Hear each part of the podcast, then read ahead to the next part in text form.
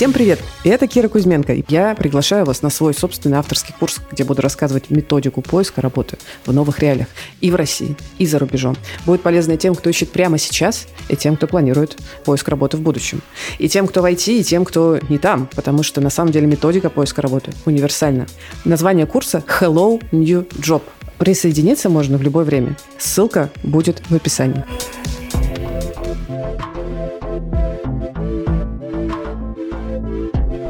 Всем привет! Ура, ура! Давайте коротко вообще расскажу, какой план у нас э, вообще на сегодня, чтобы вы понимали, что зачем будет идти. Ну, во-первых, я сначала расскажу, э, кто я такая, почему мне надо слушать. Это для тех, кто, может быть, меня не знает, а важно понимать, ну, что я тут э, несу вообще. По какой, по какой причине я вообще говорю какие-то вещи. Вот, что-то утверждаю или что-то рассказываю.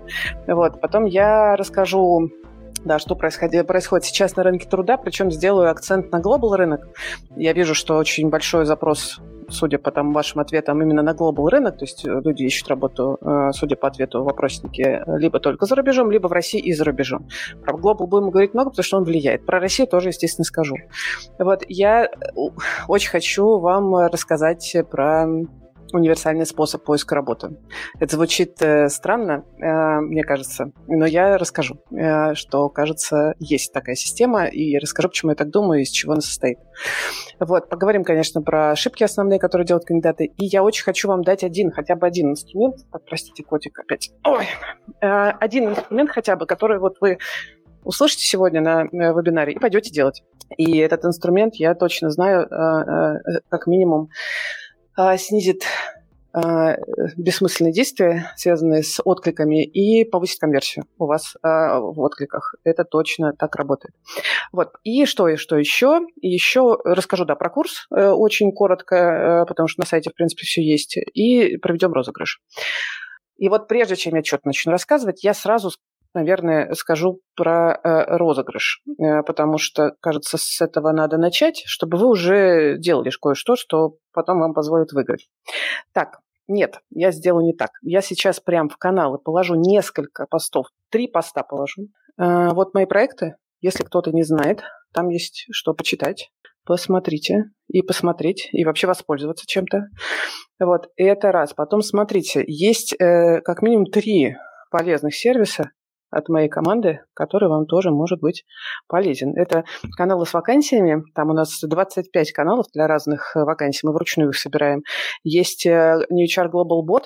Можно ставить резюме, его увидят 500 э, плюс рекрутеров, IT-рекрутеров со всего мира. Там уже больше 500, это старая информация. И еще у нас есть карьерные консультации. И что еще я вам подготовила? Вот, буквально три ссылочки. Что-то из этого вам точно будет полезно. Посмотрите. Это видосы. Э, которая у нас на канале. Это, значит, э, чтобы было, вот, и чтобы оно не мешалось самим, значит, розыгрышем. Что с розыгрышем? Разыгрываем одну бесплатную консультацию со мной и две, два бесплатных доступа на второй поток курса, э, который стартует 25 сентября. Так, про меня. Кто я, почему мне стоит доверять? Ну, тут какая-то презентация. Значит, что надо знать про меня? Я очень давно в IT-рекрутинге, ну, прям, правда, давно, застала несколько кризисов. Я начинала с э, IT-рекрутера в агентстве, потом была head of recruiting всего моего группы, это когда еще не был ВК, и когда с 350 человек вырос до 2000. Эм, потом я уходила как HR-директор строить интернет-стартапы в Связном, а потом уходила из рекрутинга навсегда, вот, э, была э, операционным директором в банке РУ и уже не отвечала за рекрутинг. Это был супер полезный опыт. Найма, в том числе топ-менеджеров, не кому-то, а для себя. Это было важно. Важный опыт для меня как для хедхантера. Вот. А потом я в 2015 году вернулась в рекрутинг, но уже как предприниматель открыла агентство New HR, как раз появилось в 2015 году. А, рекрутинговая. И в 2018 мы сделали сервис анонимного поиска работы в IT. В 2018 году а, мы запустили GigJob, а, сервис анонимного поиска работы в IT. Вот. И где-то с того же времени, как раз с 2018 года, мы начали делать исследования рынка. Мы делали сначала их для себя и публиковали открытые исследования, исследования рынка зарплат, э, продуктовых аналитиков, продуктов, разработчиков, э, не только. Мы делали аналитику по хантингу, регулярно ее запускаем один-два раза в год с 2018 года мы начали делать закрытые исследования рынка, которые там не публикуем нигде. В общем, много начали выяснять детали про рынок, потому что это супер важно понимать, с чем ты имеешь дело. И тогда же мы пошли на зарубежный рынок. К чему я это все говорю, почему мне кажется это важно проговорить, что важно понимать, что я так практик, я ну, как бы не понаслышке знаю, чего хотят работодатели, а, российские и зарубежные, почему они отказывают кандидатам, а, как они формулируют задачи, что на самом деле в итоге хотят, кого они в итоге нанимают, а кого не нанимают. А, и, ну, понятное дело, что э, как бы, они вот прям вот вживую, как бы я э, с ними работаю в, в процессе там, New HR или там гигджоба и так далее, но при этом еще мне Uh, так как я не, ну, не знаю весь рынок, я же не могу со всем рынком работать. Мне супер помогают в этом исследования, uh, но не только. Uh, например, в 20... Я была уверена, что я вообще очень хорошо представляю себе, что происходит с поиском работы, как его сделать эффективным. А вот в 2022 году, когда началась э, весь кризис, э, мы в New HR запустили такие пробоны, ну, вообще бесплатные эфиры, где собирали ребят и отвечали на вопросы прям по-моему, каждый день мы запускали эфиры по утрам. Э, нам прислали резюме, нам присылали вопросы, мы отвечали на них на всех. И я поняла, что мне ну, не хватает какой-то базовой информации. Я начала в этом разбираться больше начала ходить и исследовать рынок уже с точки зрения там, эффективного поиска работы, когда ничего не понятно, что делать и как должно работать. Вот, на базе этого всего мы замутили с, э, компанией, э, с такими ребятами, как Либо-Либо, может быть, знаете, такая прекрасная подкастерская э, студия подкастов. Мы сделали с ними подкаст «Собес». Если еще не слушали, супер рекомендую, потому что там мы прям собрали очень, на мой взгляд, крутой два, два уже э, сезона прошло, очень крутой, крутые ответы на большинство типичных вопросов э, с кейсами, с э, вообще там много полезного. Вот. И благодаря этому я начала э, заниматься тем, что называется КАЗДЕФ, КАЗДЕФ успешных кандидатов. Э, КАЗДЕФ успешных кандидатов и вообще понять, а что, э, что работает а что работает в любых условиях, и вообще есть ли такая какая-то штука вот универсальная. И э, я пыталась посчитать к нашему с вами эфиру, сколько человек я проказдевила за последний год. И сбилась уже где-то со, со 115-го, плюнула, потому что, ну, как бы, это довольно большой объем работы. А, но это помогло мне понять а, повторяющиеся паттерны, есть ли они. Они есть. Повторяющиеся паттерны есть. Если я раньше думала, что, ну, блин, что я могу посоветовать джунам? А, что я могу посоветовать свитчерам? Джунам я э, могла, хотела их все время обнять. Э, ну, кто смотрел мои эфиры, знает, что я все время обнимала джунов, потому что, ну, блин, что делать? Плохо все джунам. Вот. Э, с вечером тоже обнимала, но как бы давала какие-то советы. А когда я поделала каздев, увидела, что есть джуны, которые находят работу эффективно и успешно. И это прям меня супер вдохновило. А, и Короче, я про это расскажу. Я расскажу, хотя бы э, успею на сегодня вам рассказать хотя бы базовый ну, подход, э, чтобы вас вдохновить на него. И дам, да, один инструмент. Так, что я хотела дальше рассказать? Подождите, я немножко у меня в голове, мне кажется, путается, э, потому что я столько всего хочу рассказать. Сейчас посмотрю, что у меня там дальше. А, ну да, здесь я, собственно, вам перечислила, что я, откуда я знаю про рынок. Я работаю с нанимающими менеджерами, я исследую рынок, я каздевлю успешных кандидатов. А, вот что я хотела вам рассказать. Слушайте, эм, это я давно хотела рассказать э, подробнее э, про кейс, который меня сподвиг таки делать курс. Потому что я его уже немножко рассказывала, но он был, знаете ли, немножко как бы э, ну, заблюренный. Там были всякие скриншоты. И, честно говоря, он такой немножко удивительный, что, честно говоря, так я бы услышала со стороны, не поверила. Вот.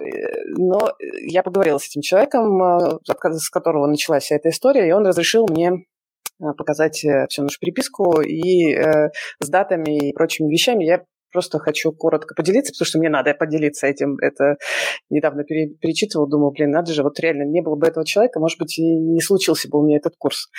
Дело в том, что я всегда особенно вот, ну, нет, не всегда, давайте так. С 22 года я делаю регулярно бесплатные карьерные консультации. Я выделяю на это, ну, сейчас у меня одна карьерная консультация в неделю. Ну, то есть я беру человека, веду до конца и до, до поиска работы или там до решения его задачек, она не всегда связана с поиском работы, и дальше там беру новую. Мало у меня времени, одну консультацию делаю. И вот, значит, в начале года у меня такой же был подход, и я, значит, наткнулась в в LinkedIn вы, может быть, тоже видели этот пост, на вот такой вот пост. Значит, прекрасный Максим написал о том, что вот он нашел работу, его позвали, а, он получил офер, но, значит, компания маленькая, а, значит, долго согласовывались пункты договора, и в назначенный час, когда его нужно было там финально согласовать, а, ему позвонил руководитель и сказал, что как-то они устали ему договор оформлять, у них маленькая команда, документами занимается личный руководитель, ему некогда, так что сори, прощай. То есть отозвал руководитель офер, потому что э, было как-то тяжело, значит, э, договор э, э, оформлять человеку. Вот, это как бы действительно был, ну, мягко скажем, э, удивительный кейс, э, который хорошо разошелся по LinkedIn, естественно. Я тоже его репостнула, я помню, там и комментарий написала поддержки. Вот, ну, как бы, ничего, ничего только не бывает. И понятно, что там пытались люди накинуть на Максима и сказать, ты, наверное, там, значит, что-то был очень дотошный. Забегая вперед, нет, он не был дотошным, но потом в итоге с ним пообщались, и нормально у него были запросы, на мой взгляд. Ну, дальше, значит, пост разошелся, там было куча репостов. И я вижу через какое-то время, буквально ли на следующий день, э, следующий его пост. Очень, кстати, логичный и правильный. Ну, то есть, если вы сделали э, пост, который отлично завирусился на LinkedIn, э, то это значит, что следующий ваш пост э, будет очень хорошо э, подобран э, алгоритмами, и его увидят э, очень многие. Поэтому имеет смысл запостить что-то вам важное. И вот Максим пишет, ищу работу. Я думаю, о, класс, ну, правда, хочется помочь парню. Открываю его LinkedIn. Сейчас у него уже другой LinkedIn, ну, как бы я открываю LinkedIn и понимаю, о боже, э, нет, таким LinkedIn работу искать э, точно не надо. Потому что, ну, что происходит, э, когда такой пост? Любой пост. Может быть, он был бы супер популярен или не супер популярен, но вот нанимающий менеджер или рекрутер открывает после такого поста LinkedIn, открывает LinkedIn, он как бы, ну, что-то здесь прочитал, а дальше ему нужно оценить. И, ну, и, и там у Максима ну, практически ничего не было. Ну, то есть у него, забегая вперед, было резюме, которое он собирался отправлять по запросу, но LinkedIn у него был пустой и вообще не соответствовал вот этой роли дата-инжинирингу. И я написала ему сообщение. Говорю, хочешь, я с тобой поработаю э, в формате пробону, ну, бесплатно. Вот, он согласился, и мы с ним э, созвонились, а, и, ну, поговорили примерно час. Вот, выяснилось, что он жун без коммерческого опыта, ну, вообще без коммерческого опыта, то есть он э, хочет быть дата-инженером, а коммерческий опыт у него был только в техподдержке. Вот. И я дала ему буквально несколько советов, как переформатировать LinkedIn. Вот буквально базовый совет элементарный про то, как заполнить профиль, чтобы он стал заметнее с точки зрения поискового индекса ну, для рекрутеров.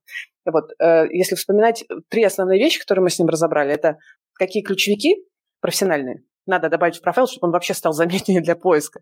Вот. Как расписать текущий опыт, потому что он его вообще не расписывал, потому что считал, что раз опыт нерелевантный, ну, я хочу быть дата-аналитиком, а я сейчас техподдержка, значит, не надо расписывать так плохо, не надо так делать. Это плохо выглядит для свитчеров, как будто совсем опыта нет. А он есть.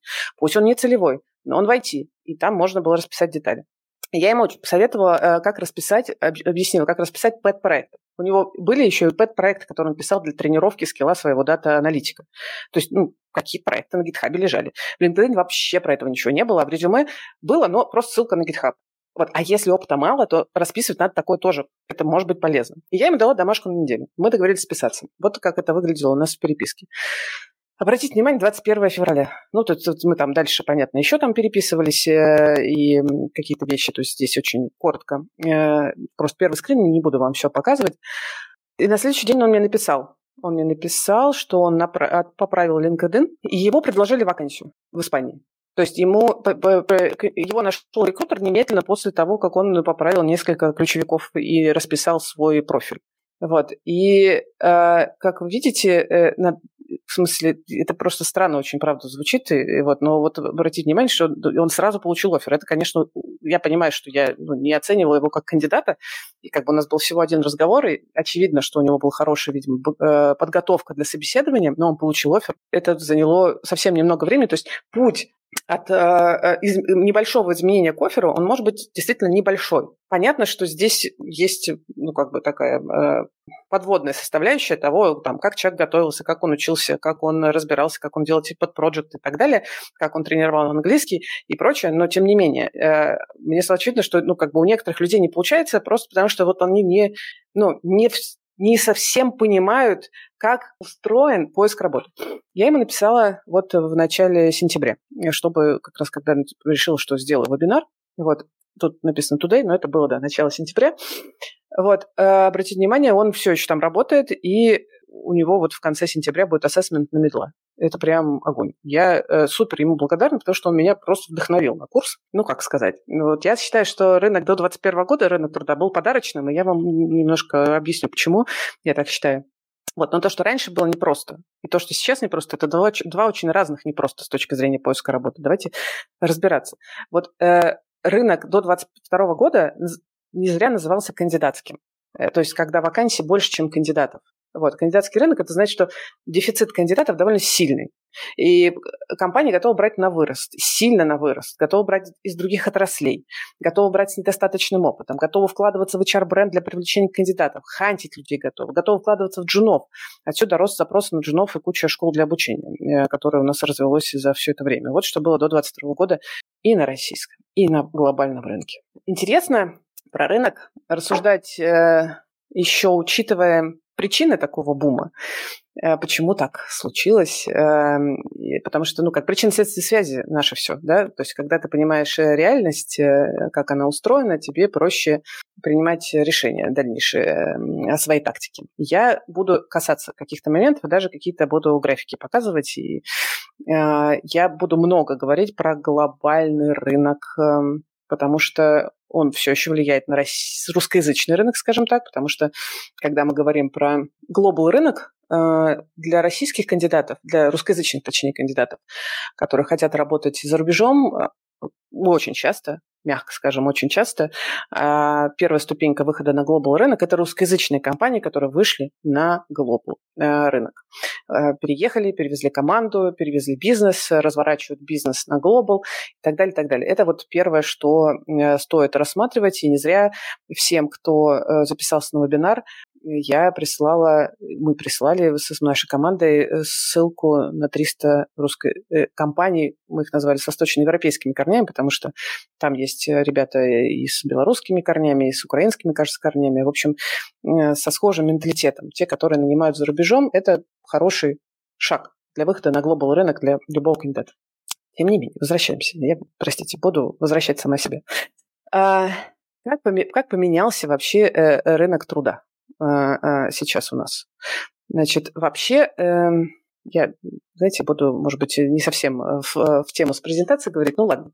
Во-первых, он перевернулся с ног на голову э, он стал нелогичным во многом, то есть непривычно нелогичным. То есть все, были, все привыкли, что он довольно был консистентный и предсказуемый. Знаете, я помню в 2021 году, когда вот очередной раз мы готовили аналитику по хантингу там, с зарплатами, мы прошлись по технологическими компаниями, поспрашивали их э, прогнозы, и я помню, что все говорили, а что тут, э, какие тут могут быть прогнозы? Ну, понятно же, что будут расти зарплаты, понятно, что они уже уперлись в потолок, понятно, что хантить уже непонятно как, вот, и какой-нибудь средний сеньорный разработчик уже зарабатывает как какой-нибудь директор э, среднего завода, наверное. Э, понятно, что будет расти. Ну, то есть вот оно как бы рост зарплат был, рост востребованности был, причем там довольно бурно, чуть ли не клюшкой, да, вот как клюшка в этих графиках.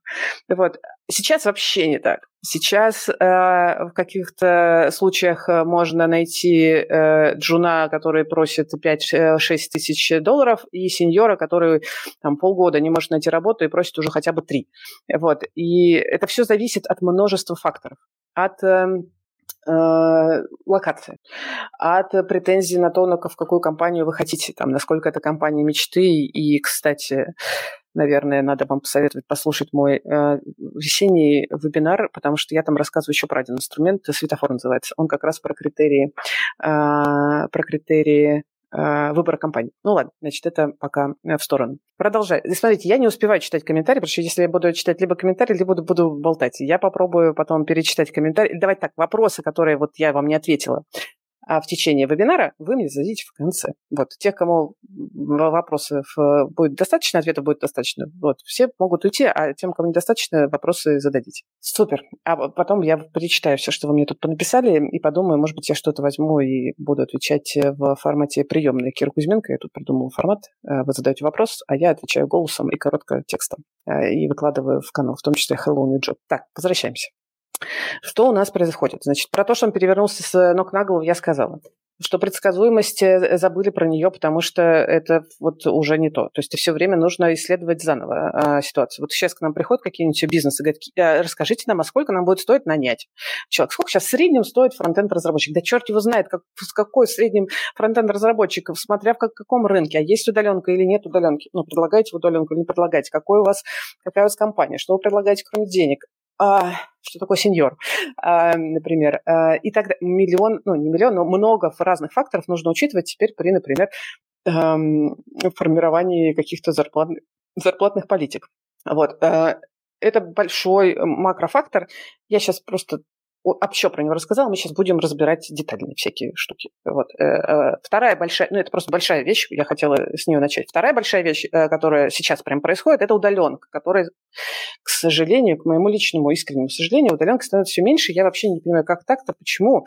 Оказалось же, что ковид дал нам прекрасную красоту, невероятную возможность действительно выстраивать свою работу так, как хочется, из любой локации.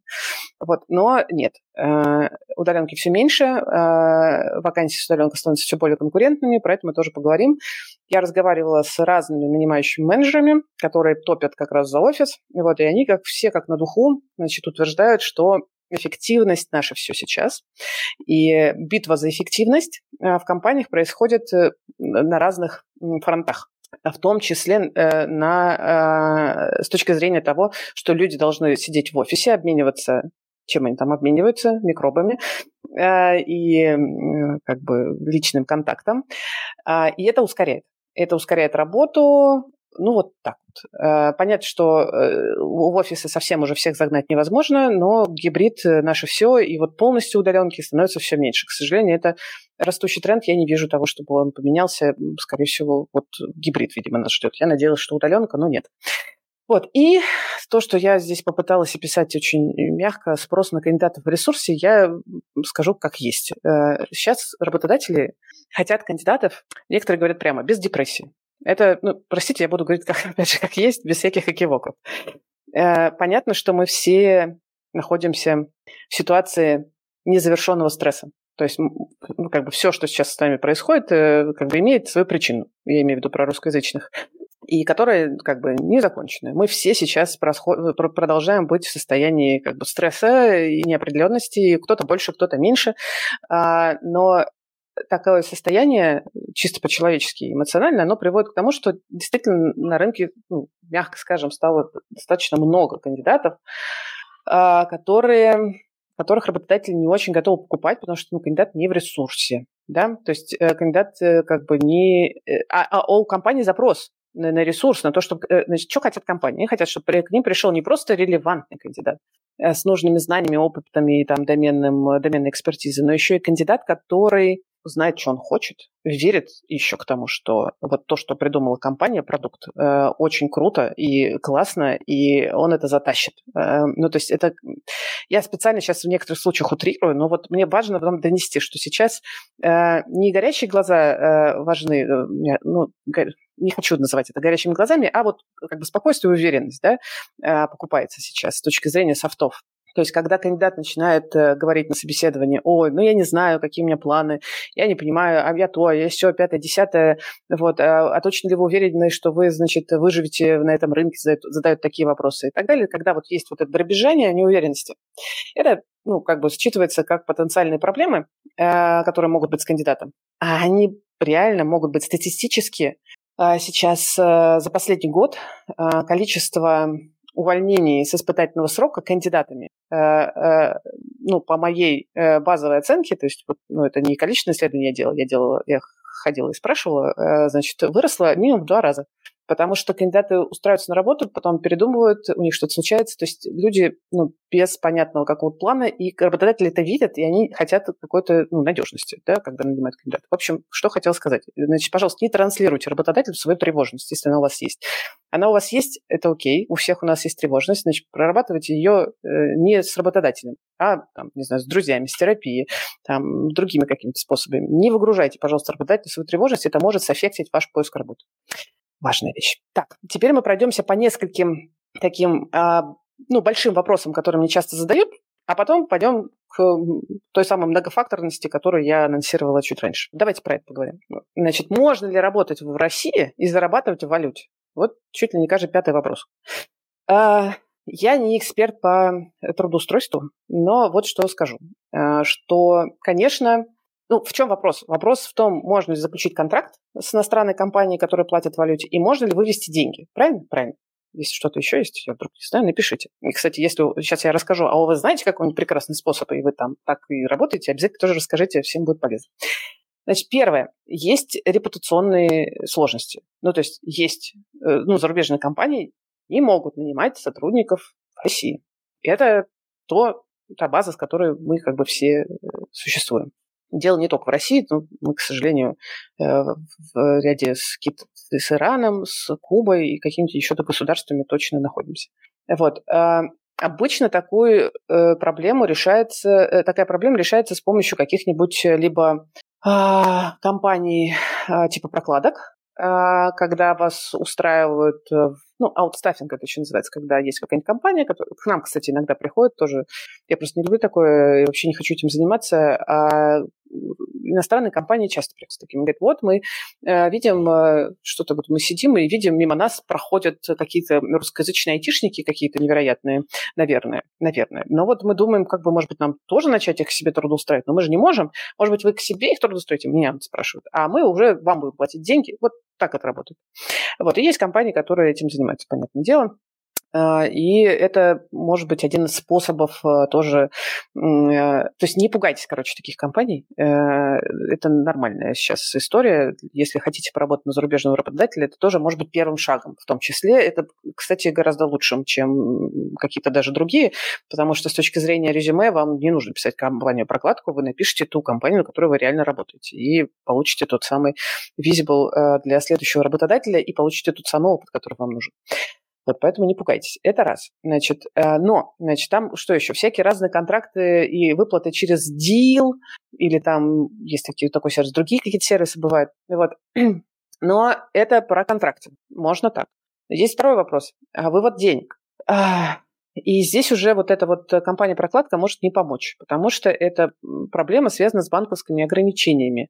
Насколько я помню, я не эксперт, но я вот э, слежу за этими вещами вынуждена, э, ну, как, как же без этого. Значит, был у нас Райфайзенбанк, который э, свифты гонял и переводы позволял делать, и все на него молились. Эм, а вот с 1 сентября он ввел комиссию 50% на все переводы. И это вообще, конечно, не все, всем невыгодно. То есть вы получаете 10 тысяч долларов, платите, банк у вас забирает 5 тысяч, плюс еще там сервис какой-нибудь дел тоже свою комиссию соберет. Вот. Э, и это решение распространяется на всех юридических лиц, в том числе ИП тоже. Раньше, казалось, кажется, можно было э, через ИП немножко иначе. Поэтому что остается? Остается крипта или карта зарубежного банка.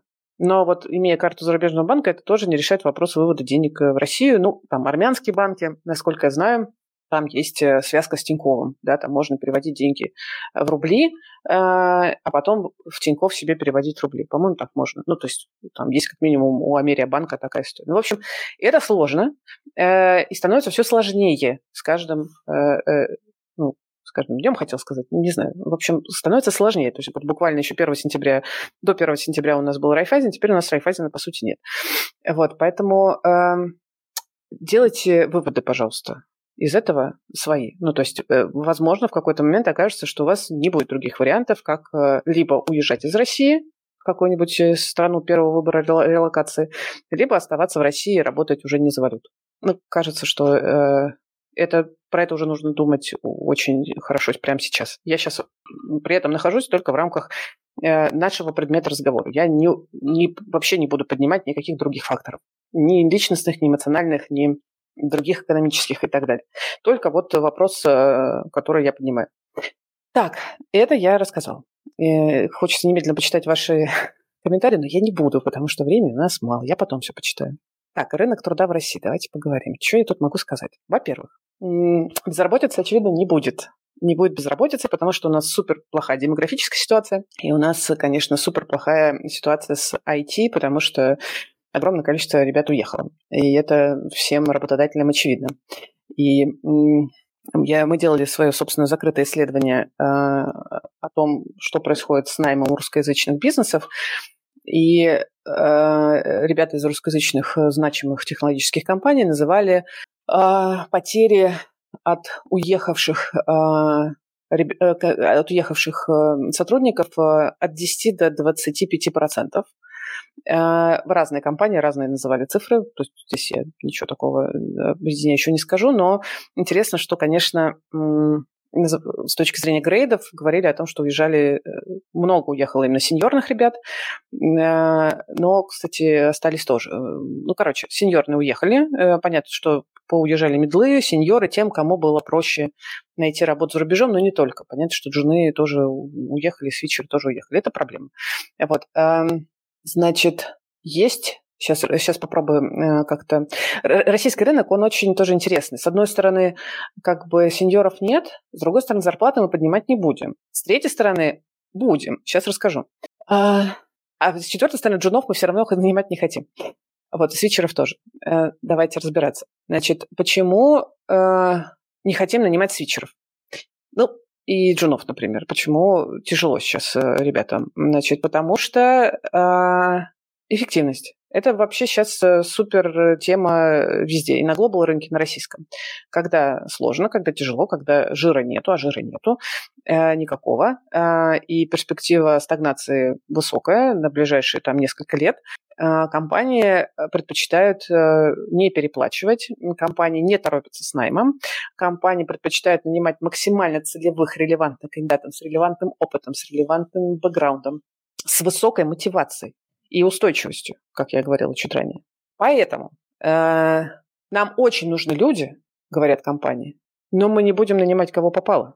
Понимаете, да? То есть найм стал дольше, э, и найм э, стал э, внимательнее, что ли, как бы так сказать. Я не могу сказать, что он стал эффективнее. Ну, как бы слово эффективнее здесь все мало применимо, потому что компании, как бы, как, ну, у них разные критерии, и для вас э, какое-нибудь решение компании нанять одного, а не другого может быть очень странным, ну, со стороны кандидата. Но у компании фокус на максимальной эффективности. Э, вот, многие сейчас идут в сторону там э, новых систем оценки, отборов кандидатов и так далее. Вот, именно поэтому свитчерам сложнее, потому что свитчеры, э, ну, кто такие свитчеры? Свитчеры, они меняют либо профессию, ну, не знаю, был селзом, стал, не знаю, дата-аналитиком, был вот техсаппортом, не знаю, захотел стать э, разработчиком. А, или меняют отрасль, был продуктом в ритейле, хочу стать продуктом в, в IT. Э, вот. И это означает, что надо снизить амбиции, понимать, что вас не, ну, как бы с кондачка не возьмут, будет сложно. А, в смысле, это решаемая история. Ну вот не надо а, посыпать голову пеплом и Значит, но это будет сложно. И свитчерам лучше всего, конечно же, по максимуму попробовать свичнуться туда, куда они хотят. Если вы меняете профессию, попробовать свичнуться в той же компании, в которой вы находитесь. Это самый простой способ, конечно же. Если есть такая возможность, взять на себя больше ответственности, взять себе больше вот э, кусок задач бесплатно, поработать, получить тот опыт, который вы потом уже предъявите работодателю как реальный опыт а не обучение. Обучение никому не интересно. Это как э, сказать, что вот я тут, знаете, прочитала э, миллион книжек. Очень интересно, но никакого как бы гарантии, что я стала от этого умнее или навык у меня какой-то появился, конечно, нет. Поэтому только опыт продается сейчас. Никакие курсы не продаются. За очень небольшим исключением, вот я только про Go проекте слышу, что ну, типа, котируются более но тем не менее. Э, значит, с джунами тоже непросто. Ищут сразу с каким-то опытом. Вот. И тут тоже решение отказаться от амбиций, сразу попасть в какую-то нормальную компанию. Простите, про нормальные компании, что такое нормальная компания, ненормальная компания, я поговорю чуть позже. Я прям подготовила вам небольшой разговор про э, сленг э, айтишные рекрутерские, про что такое компания tier-1, tier-2 расскажу. Ну так вот, значит, отказаться от э, супер амбиций и, вот, и очень-очень готовиться под каждую вакансию. Это я про джунов сейчас говорю. Прекратить бессмысленный джун-спам. Вот есть такое понятие джун-спам. Это когда джун, джун берет и шлет массово просто свое резюме везде, на любые вакансии. Там джун, там вакансии, нет джун вакансии. Да сетево тоже джун отправит вакансию, потому что логика такая. Я спрашивала зачем вы это делаете? А логика такая, ну а вдруг? Нет, не вдруг, не вдруг. Нет, ну как бы нет, так не работает. А, работает нормальная заточенная система поиска работы. Э, э, внимательно и аккуратно. Поговорю про это. Джуны, не отключайтесь. Свитчеры тоже не отключайтесь. Слушайте, э, как минимум я вам сегодня расскажу про подход. А, Про зарплату. Значит, что с зарплатами? Знаете, мне периодически кидают всякие ссылочки на эти статьи э, во всяких разных изданиях. А, так, я сейчас, кстати, мне кажется, забыла уже, что мне нужно переключаться. А, нет, руки, нет, давайте еще здесь поговорим. А, что вот, рост зарплат, ой, переплачивают и так далее. Тут интересно всегда смотреть, кто пишет, кто про это пишет, про переплату. Э, надо анализировать же. Вот. И про какую переплату пишут. Пока что все эти крики про то, что э, повышением зарплату, сколько можно, значит, какой кошмар, эти айтишники опять зажались, эти крики, знаете, откуда? Это крики от нетехнологических компаний которым реально очень сложно нанимать э, сейчас э, айтишников, потому что их мало, вот, и никто не хочет идти в нетехнологическую компанию. Вот поэтому, э, а HR-бренда у них нет. Вот. А нанимать э, джунов или свитчеров или людей с потенциалом они не хотят. Потому что, возвращаемся на шаг назад, эффективность. Нам нужны сразу готовые. А готовые к нам не хотят. Сволочи. Почему же они хотят так много денег? Вот оттуда растут всякие эти крики в статьях. Вот. А при этом нормальные технологические компании, там, тира 1, 2, сильно зарплату не повышают. Сильно зарплату повышают вынуждены те, у кого слабый бренд. И ГОСы. А здесь я буду очень аккуратно формулировать, потому что я не могу называть название компании, естественно. Вот, более того, я э, не могу утверждать, что я хорошо знаю эту сферу в России. Мы не работаем э, с этими бизнесами э, последние два года. И я все, что я знаю, я знаю от кандидатов которые приходят и рассказывают. Значит, э, когда я говорю ГОСы, я говорю обобщаю. Я говорю и про те ГОСы, про которые все думают, что это ГОСы. Ну, в смысле, мы все знаем, что это ГОСы. Вот они прям, ну, это государственные компании, так или иначе. И я говорю про технологические компании, которые получили за последние там N месяцев э, основным акционером или владельцем, э, в общем, аффили- аффилирование с э, государством у них тоже произошло. э, и я обобщаю.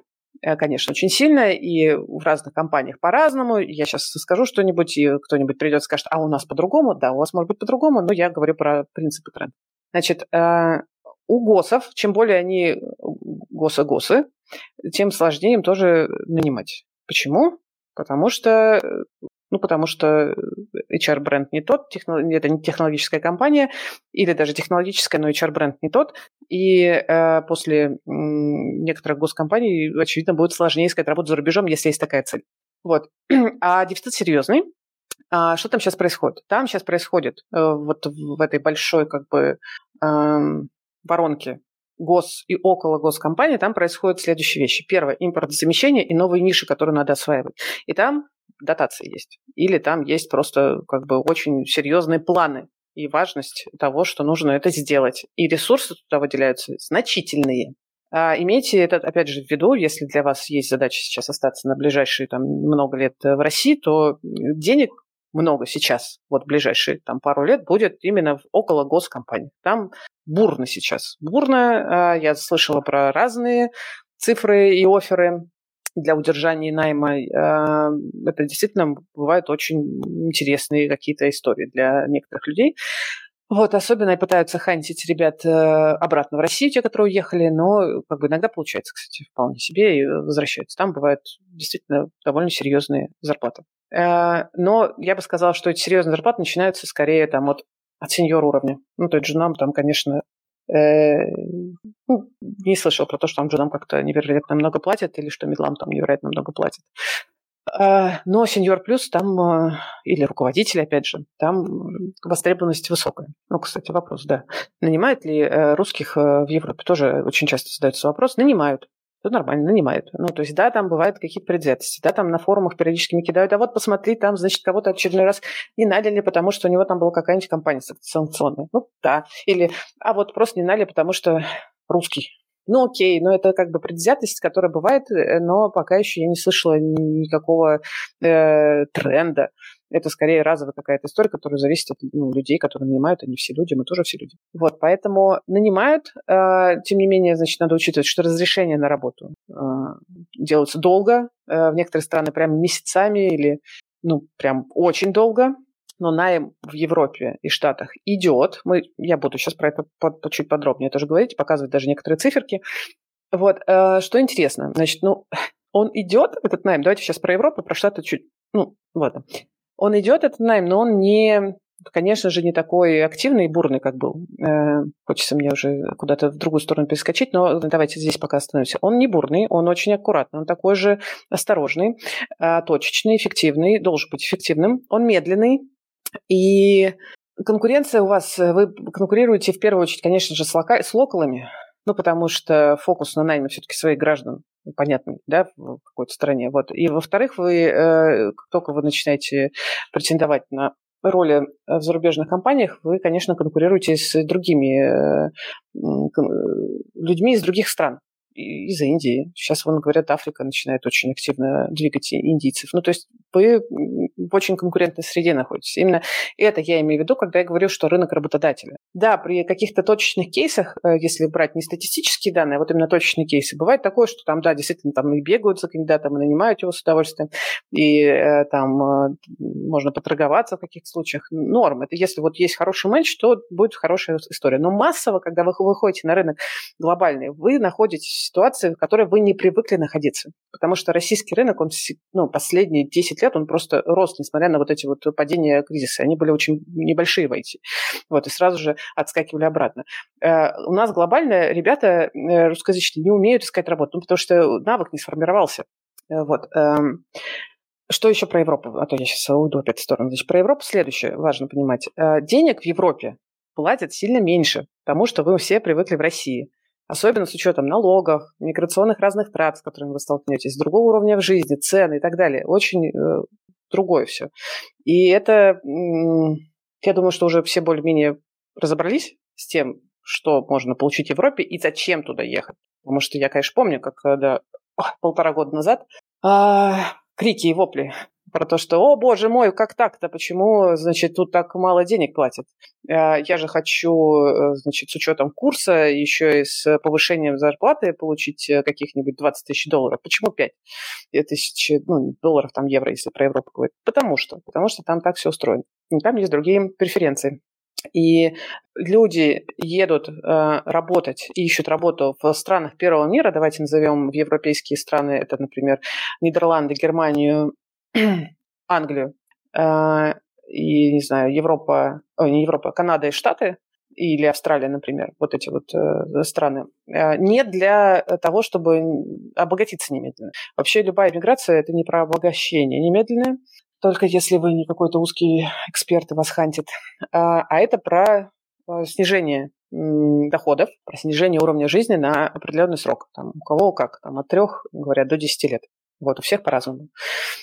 И рассчитывать о том, что вы в эмиграции выиграете, э, не надо, пожалуйста. Вам, вам должны, вы должны иметь другие цели для эмиграции, а не э, только цели заработать больше денег, чем сейчас. Э, вы в перспективе можете повысить уровень жизни и заработать больше денег. В перспективе, когда акклиматизируетесь, когда вольетесь, когда станете тем самым игроком на глобальном рынке труда, но это как бы процесс, это не сейчас, не надо на это сейчас немедленно рассчитывать.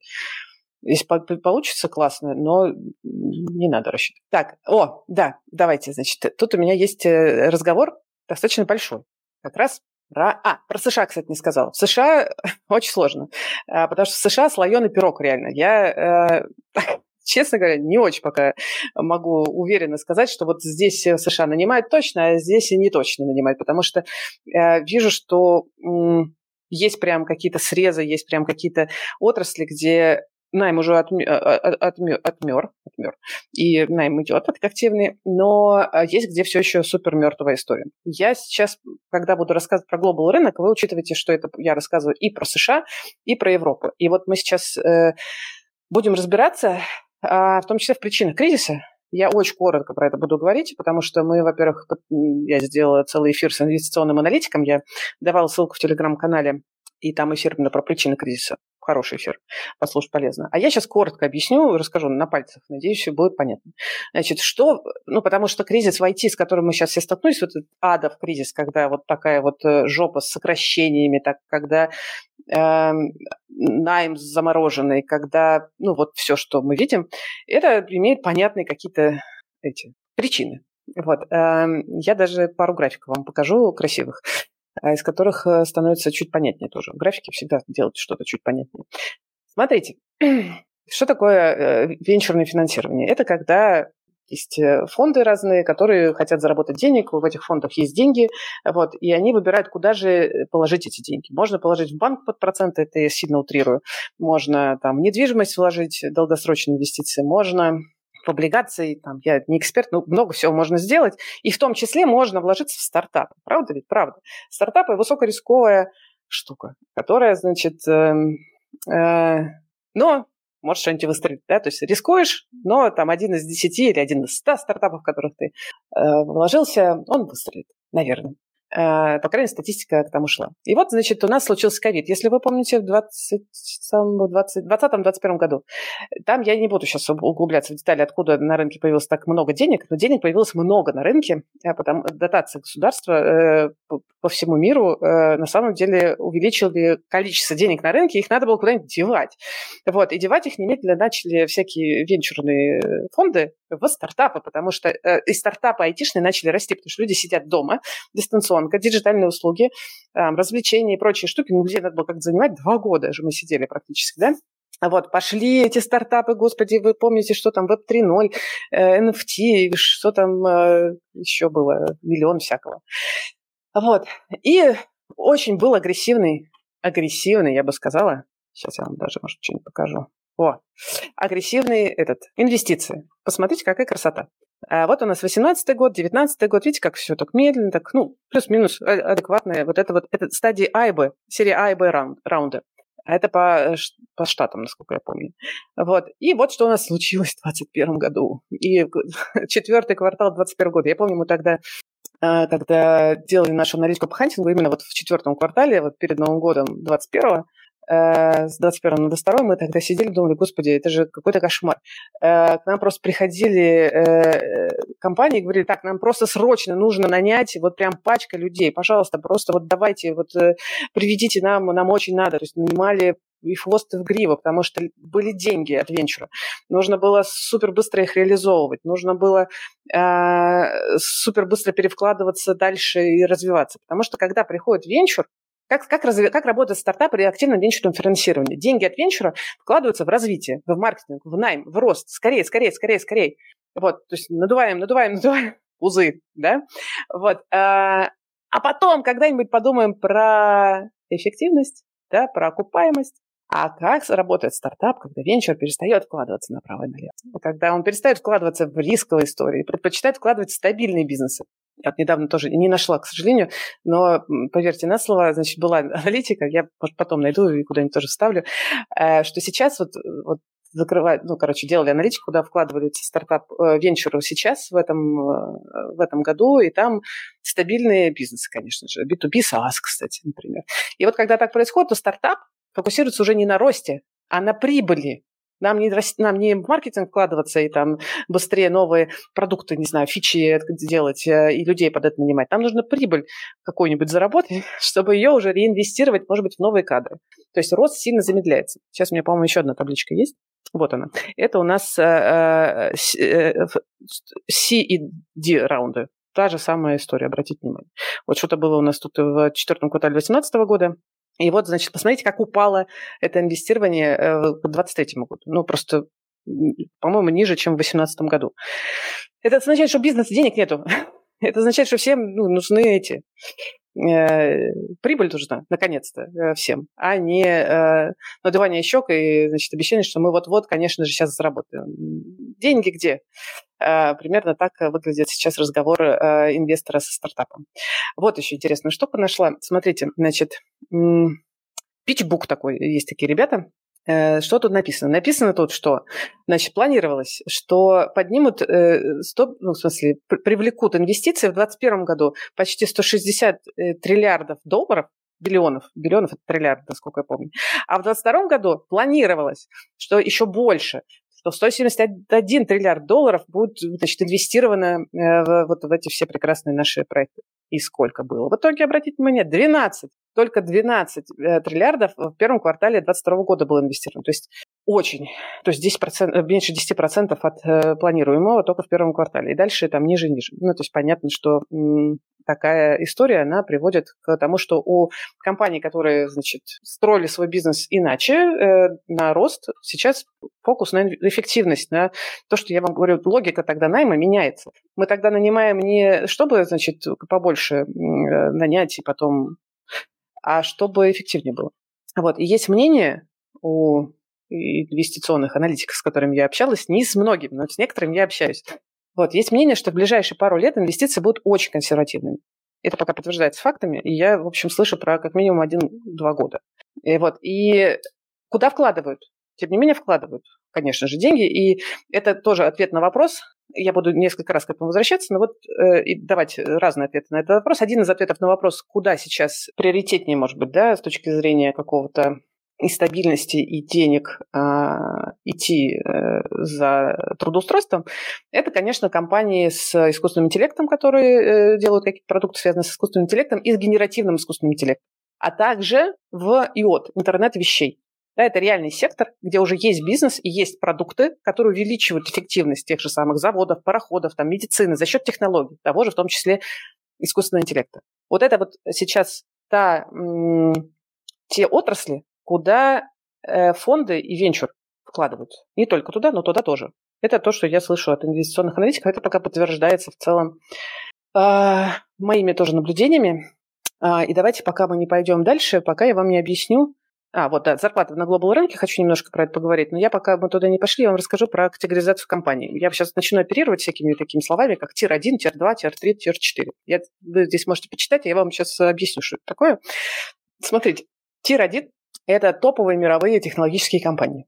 Это MAANG, вот те самые там Мета, Amazon, Apple, Google, кто там еще, Netflix. Их все знают. И компенсационный пакет там хороший. И строчка в резюме, если там есть строчка резюме с этой компанией, открывает вам двери для дальнейшей карьеры. Там хороший соцпакет и бенефиты. Там хорошие технологии и хороший качественный продукт. Там классные профессиональные люди. Вот это tier-1 компания. Туда базово все хотят ну, как бы не все, все, все, все-таки кто-то говорит, да ну нафиг, я там, значит, не хочу в этой огромной структуре работать, я найду маленький небольшой стартап и буду там. Окей, но базово, с точки зрения, опять же, статистики, это э, топовые востребованные компании. Туда все хотели, как минимум, раньше. Запомните это. Все хотели. Я потом объясню, что я имею в виду. Тир-2. Это менее известные технологические компании. Они могут быть глобальными или локальными. Они могут быть крупными, ну или средними, но они, они, они не топ на рынке. Они не э, лидеры. Вот. У них нормальный соцпакет, у них, может быть, и не самые технологически передовые продукты, и у них не самые, не самые лучшие люди у них э, работают. Ну, как бы хорошие. Вот, ну, tier-2. Например, там тир-1 – это ну, Amazon, Google, там tier-2 – это, ну, что там? Ну, вот Delivery Hero, например.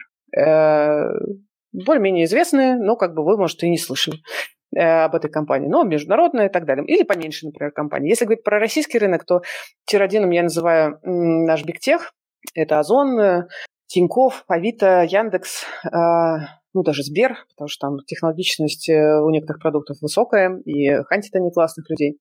Вот. А Tier-2 – это, например, Профи.ру, э, Skyeng, и так далее. То есть компании, там, там Skillbox, не знаю, ну, то есть компании среднего уровня, среднего размера, авиасейлс, tier-2 компания. То есть для кого-то она может быть и Э, как бы приоритетны лично для вас. Но с точки зрения категоризации, то это скорее tier-2.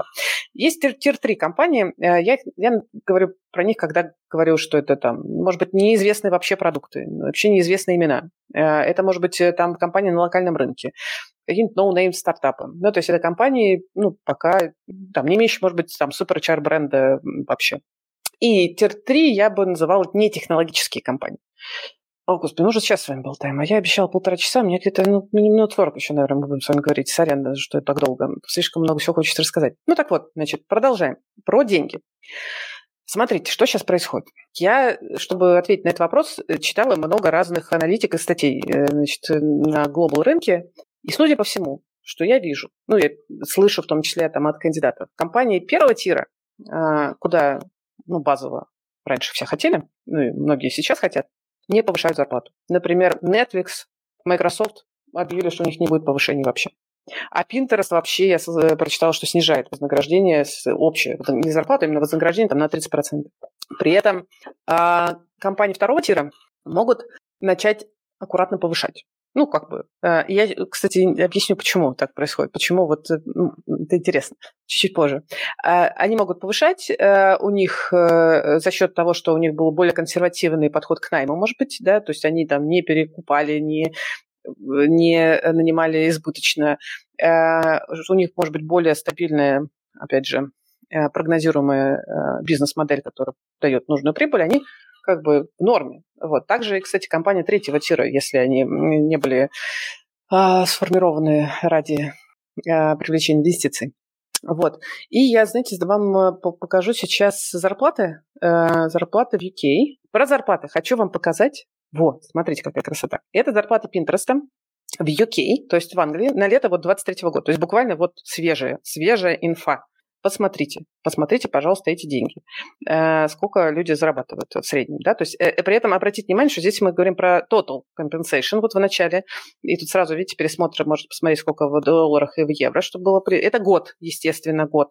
Вот. И обратите внимание, что вторая строчка идет, э, это base salary, средняя зарплата, типа 81, там 73, то есть именно зарплата. То есть total compensation – это с учетом всего остального.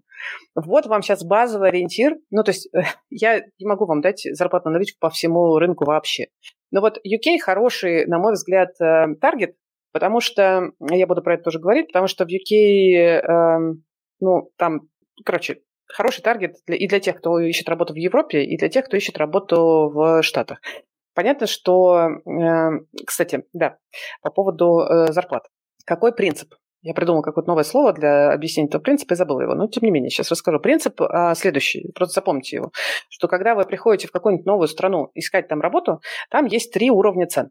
Три, триплекс. Ну ладно, три уровня, три уровня зарплат которые могут быть сильно различаться. Первый уровень зарплат, он самый низкий. Это для... Это, э, э, это в глобаль простите, в локальных компаниях. В локальных компаниях в этой стране. Допустим, вы приходите в Португалию. Давайте возьмем Португалию. Прекрасная же страна. К тому же Digital Nomad виза там есть. Многие ее рассматривают. Вот вы приходите в Португалию, и знаете, если вы будете, как мы, например, в New HR, и пойдете э, аналитику там всякую зарплату смотреть, вы офигеете. Потому что вы там увидите, что, например, сеньорные разработчики, какой-нибудь сеньорный iOS-разработчик, красная цена ему на этом рынке, знаете, какая? 3,5 тысячи евро.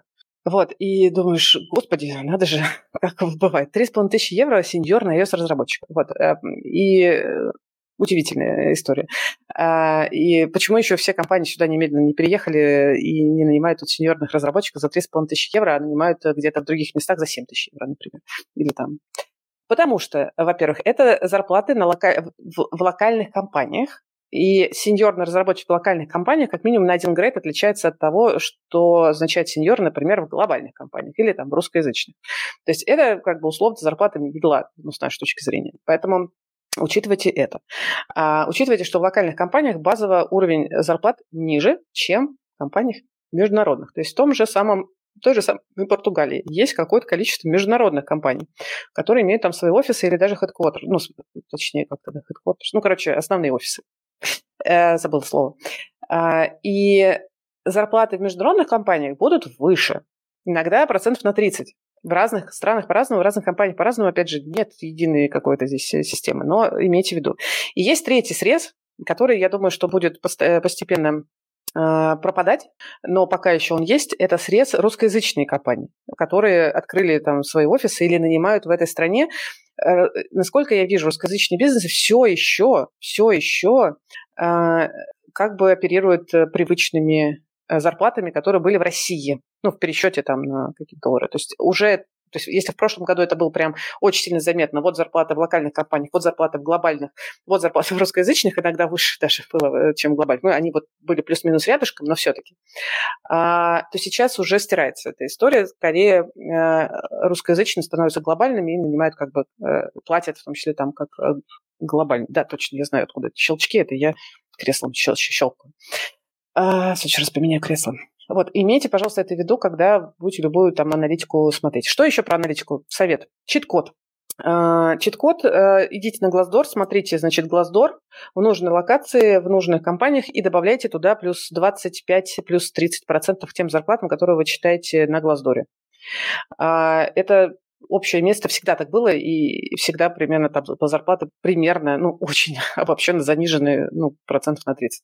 Вот. И, ну, если с чего-то надо начинать, начинайте хотя бы с этого. Если вообще непонятно, откуда брать данные про зарплату. Берите вот таким образом.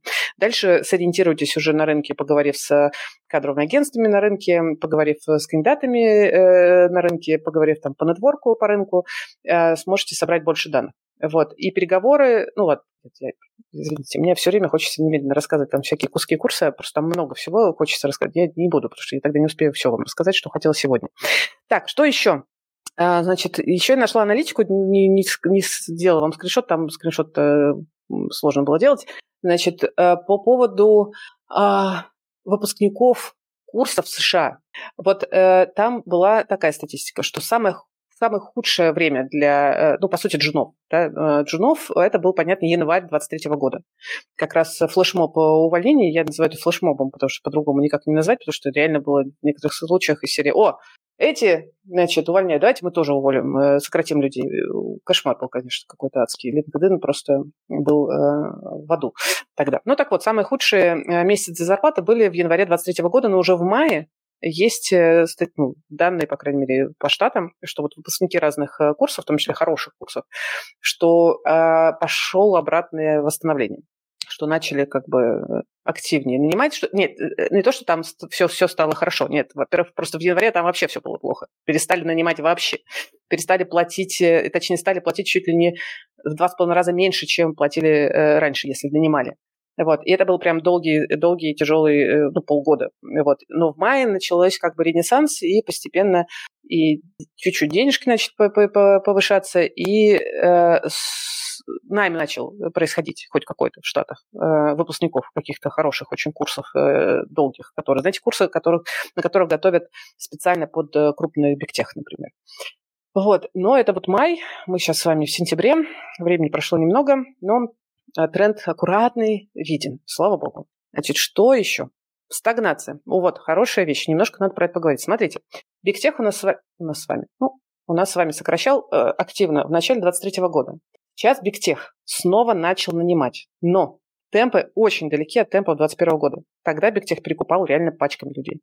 Вот. И, и э, для меня э, косвенный признак э, и вообще косвенную аналитику, например, э, там, данные, я получаю, например, от того, что я знаю, вот есть компании-помогаторы. Вот они э, раньше специализировались на том, чтобы прокачивать и трудоустраивать людей в МАНГ. И прям брали много денег за это. Вот мы сейчас тебя там возьмем менторов из Амазона, натренируем тебя проходить эти все э, собеседования и э, отвечать на все вопросы, их хард-интервью, видимо, тоже подготовим, много чего готовим, а потом ты нам заплатишь довольно много денег со своей зарплаты. И вот сейчас эти ребята, и там это бывает либо компании, бывает э, прям коучи, э, в Штатах такие бывают точно, и берут много денег, там больше двух окладов, я слышала, берут за это. А, по факту, понятно, найма, вот, и много отсеивают на старте, то есть не берут многих, э, кого считают, что нельзя трудоустроить или там нельзя э, это самое. Вот, но, значит, сейчас, насколько я слышу, что они не берут э, запросы, когда нужно трудоустроиться в МАНГ. Они предлагают трудоустраиваться в компании второго тира и, и, и претендовать на эти вакансии. И вообще сейчас э, там все у них сложнее с точки зрения бизнеса, потому что Манг перестал так активно нанимать, вот, и это уже не, ну, это уже не выглядит как бизнес, готовить людей для трудоустройства в Манг. Что это значит для вас? Давайте логическую связку сделаем. Это значит, что вам нужно становиться прокачанным топ-кандидатом для трудоустройства в компании второго тира. Не для Манг, а даже для второго тира. И вам нужно стараться так же, как бы вы старались в Манг-компании. Понимаете, да, что те кандидаты, которые топчик, которые прокачаны, у которых были шансы вполне себе на МАНГ, они теперь идут в компании второго тира и занимают вакансии там. То есть вы теперь конкурируете на рынке вот с этими ребятами. Либо э, вполне может быть, чтобы ну, не прыгать из штанов, потому что иммиграция и вообще поиск работы одновременно – это суперсложная, конечно, история. Выбирайте компании третьего тира, выбирайте русскоязычные бизнесы, ищите другие тактические ходы, э, не стремитесь сразу попасть в компанию мечты. Ну, ничего страшного, сейчас не попадете, попадете через 2-3 года. Не надо э, э, ставить э, очень сложные цели, и выгорать, что вы ее не достигнете. Лучше ставить реалистичные цели и двигаться постепенно. Иметь большую цель, но двигаться к ней постепенно. Про это мы тоже много, кстати, на курсе. Вся первая неделя будет про это. Так, что еще про стагнацию? У стартапов, я уже про это говорила, но давайте еще раз проговорим, стало сильно меньше денег.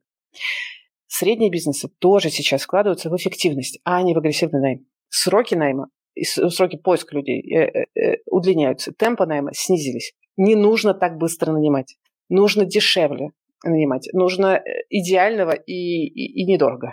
Вот. И если вы хотите удаленку, то воронка ваша с точки зрения поиска вакансий будет еще хуже за счет того, что многие хотят только в офис. То есть количество вакансий на удаленке просто сокращается. Это тоже факт, на который надо обращать внимание. Вот, еще интересная мысль, как увольнение вообще в бигтехах, а они же были массовыми, я там тоже немножко посчитала, сейчас, наверное, было э, немножко я щелкала, ну, извините, для села поудобнее, а то у спина уже болит. Как увольнения в бигтехах повлияли на рынок труда в целом? Сейчас я вам расскажу. Смотрите, значит, я тоже поискала разные циферки. Значит, за первые полгода 2023 года я нашла вот такие цифры по сокращению в бигтехе. 71 тысяча человек.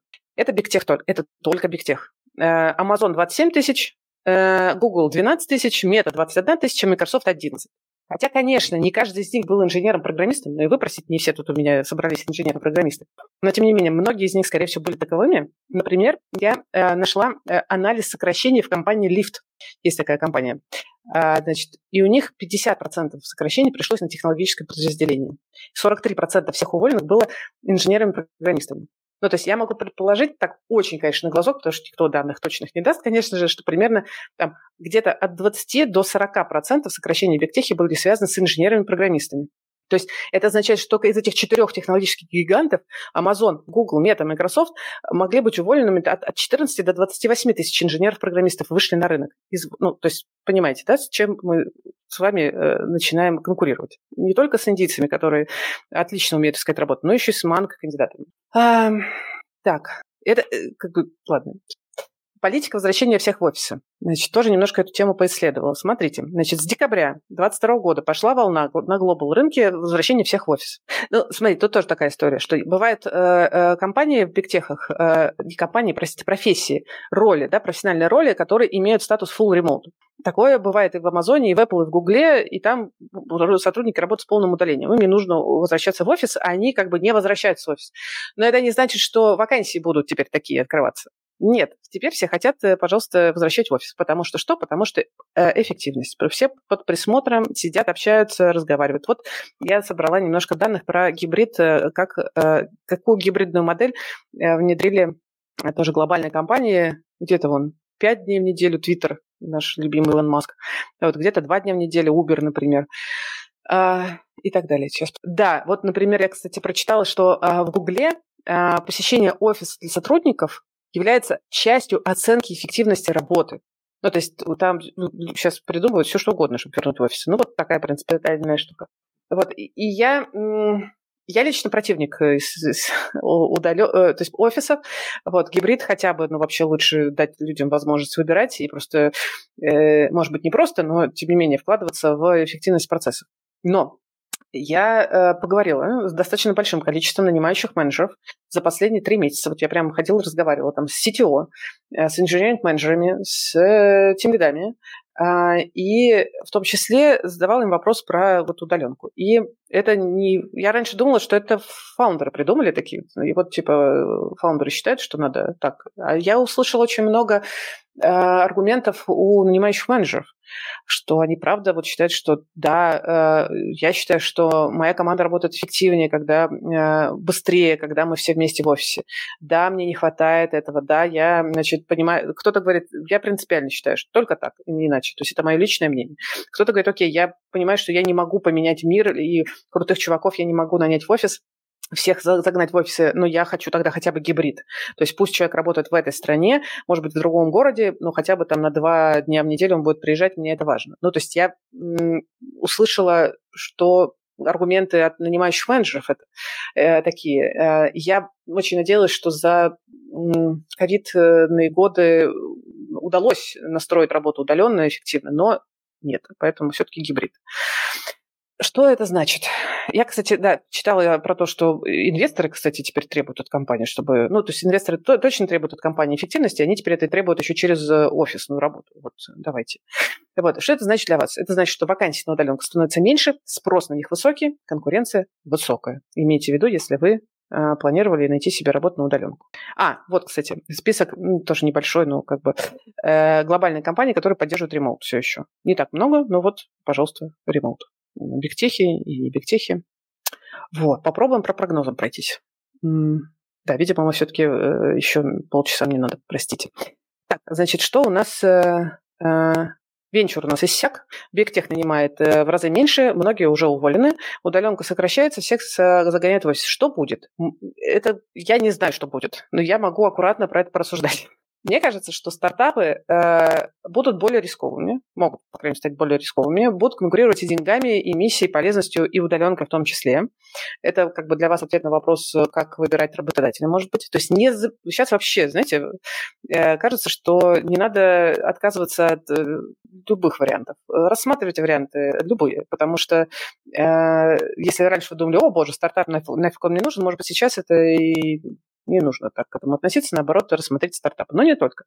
А, вот про стартапы это моя гипотеза, черт его знает, сейчас э, очень сложно прогнозировать. Но вот, например, в том, я больше уверена в том, что компании, э, давайте их так назовем, компании с более традиционной, проверенной и проверенной бизнес-моделью, вот это сейчас можно назвать новый черный в плане стабильности.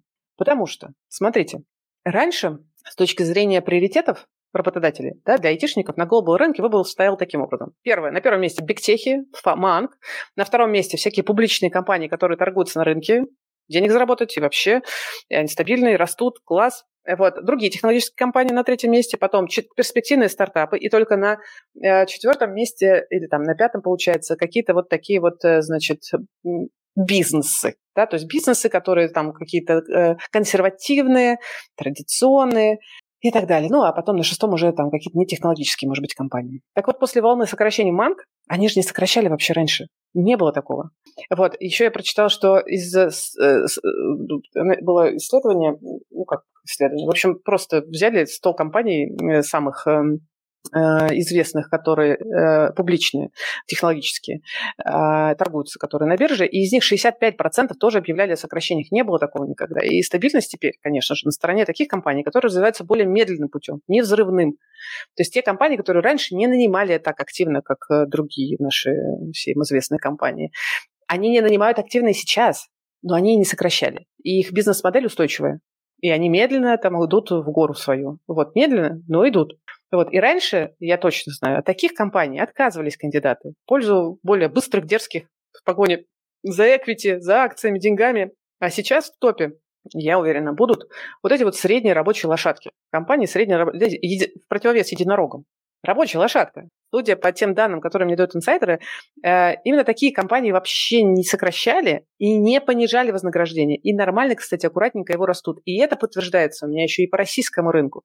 А то, что я вижу сейчас, э, средние наши компании, там второго, третьего тира, если это не были какие-то бурные, амбициозные стартапы, сейчас всех победим, значит, на инвесторские деньги, вот они как раз э, нормально прошли весь этот кризис, они не сокращали, как раз очень держали, очень вкладывались в людей. Вот, и они и э, продолжают и нанимать, и где-то даже повышают зарплату. Аккуратно повышают, как бы не переплачивая, но тем не менее. Вот кажется, сейчас вот туда надо э, фокусироваться.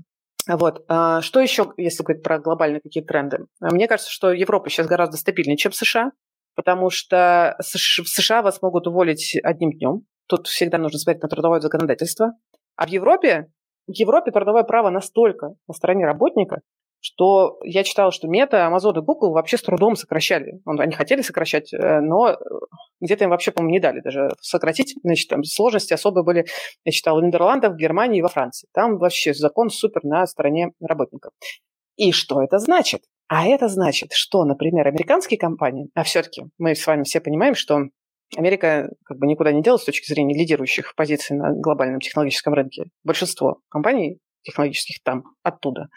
Так вот, американские компании могут захотеть вкладываться в найм, и они не только могут захотеть, это уже видно, в тех странах, ну, простите уж, э, с менее защищенным трудовым правом, где легче нанимать и увольнять. Плюс ниже налоги, чем США. Это Индия, это UK и это использование подрядчиков и контрактов. Возвращаемся к моему одному из первых тейков, который я говорила в начале, про то, что как бы кажется, что сейчас можно перестать воротить нос от любых контрактных э, схем. Ну, потому что это вот это точно. Я прям почти на 100% уверен, что это будет э, э, серьезный тренд на ближайший год-два. Именно экономия и гибкость, которую дают такие контракты и такое оформление для работодателей. Так, что про зарплаты еще? Значит, мне кажется, э, э, сейчас про зарплаты я... Не, про зарплаты в России я уже, по-моему, поговорила, да. Что зарплаты будут вынуждены расти из-за дефицита людей, демография влияет, уехавшие влияют.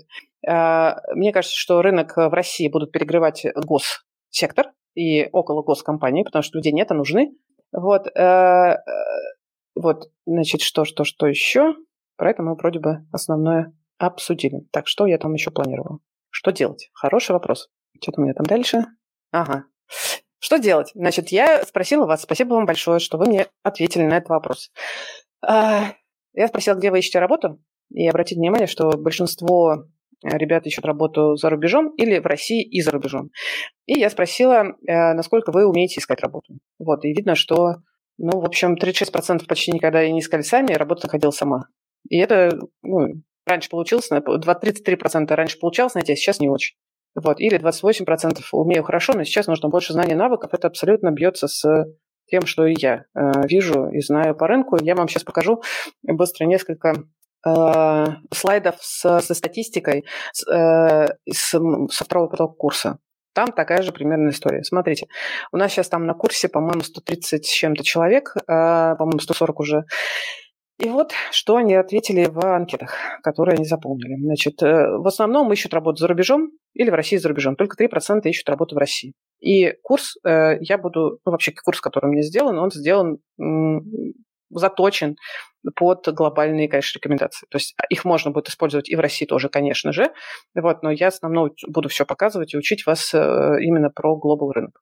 А даже если вы сейчас будете искать работу в России, вам это пригодится для следующего шага, когда вы будете искать работу уже за рубежом.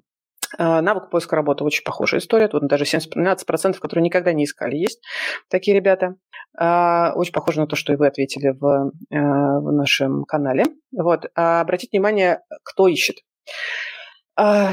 И это, знаете, э, слезы для рекрутера. Для моего внутреннего рекрутера это прям слезы, потому что представить себе, что вот э, когда-нибудь разработчики будут искать работу, и покупать курсы про поиск работы, это, в смысле, меня бы на смех бы просто... Э, меня бы на смех поподили, если бы я такое сказала бы э, года два назад просто. Продукты, проект, аналитики, тестировщики. Можно, конечно, предположить, что это джуны. Но нет, давайте посмотрим по грейдам, кто будет у нас на курсе на втором потоке. В основном медлы, сеньоры и руководители. Э, немножко свитчеров, тем лиды, совсем мало джунов, кстати, что зря. Джуны тоже приходите, если вы нас слушаете. Э, и это просто, конечно, охренеть. Вот, э, что вот э, вы с таким грейдом, с таким опытом, вы сейчас находитесь в такой э, ситуации, и я хочу вам сказать, что вы, с вами все в порядке. Это нормальная история. У всех сейчас так. Вы, вы норм. Как бы с вами ничего плохого не произошло или там ужасного не произошло. Рыночная ситуация, надеюсь, я вам показала, она такова, какова она есть, и, а у вас не сформировался навык поиска работы. Ну, потому что он не нужен был. Вот, кстати, э, значит, ну, там, кто как э, работает, статус поиска. Да, с вами все в порядке. Пожалуйста, запомните это. Э, вам нужно освоить, научиться искать работу, потому что вы не искали работу раньше нормально никогда. Вот, вы никогда не искали работу на глобал рынке. Вы не обладаете этим навыком. Вы его освоите, как езду на велосипеде. И будете дальше спокойно на глобальном рынке дальше уже искать работу столько, сколько нужно. А, во, хотела вот что поговорить. То, что вам анонсировала в начале. Еще мне хочется много чего вам рассказать, но я, видимо, не буду. Хочется вам еще рассказать, с какими проблемами вы сталкиваетесь на глобале. Ну, в общем, давайте пару слов. Там на глобале, когда вы ищете работу на глобальном рынке, я просто презентацию не подготовила, а конспект подготовила. Значит, вы э, сталкиваетесь с другим подходом к найму, который вы не знаете. Ваша нейронка, она еще настроена на другой процесс. Ну, на российском рынке. Другой процесс. Тут все иначе. А там надо изучать, адаптироваться. Второе. Вы, скорее всего, плохо понимаете, как и кто вас там будет оценивать, если у вас не было этого опыта, навыка. И вы еще, кстати, может быть, не очень хорошо понимаете, как ваша профессия может отличаться от того, что принято ценить не в России, и от того, что мне ценят и оценят за рубежом. Это могут быть разные вещи, серьезно. Ну, базовый мой пример любимый, это что продукт России всегда отвечает за деньги. И это главное, на что смотрит оценит в России. А в Европе продукт чаще всего отвечает за пользователей, за счастье пользователей, за поиск маркет-фита, discovery, за retention, за увеличение клиентской базы. А деньги – это вообще дело десятое. Этим вообще занимается селзы без дев. В смысле, почему ты мне про это рассказываешь, продукты, что без дев? Э, вот так реагируют э, рекрутеры, например, э, когда вас, если вы продукт, вы рассказываете про то, что вы отвечаете за деньги. Вот. Что еще? Вы можете столкнуться с тем, что вообще на глобальном рынке все этапы, весь процесс с нами другой. По-другому надо готовиться собеседованием, другие вопросы, э, ответы, точнее, готовить.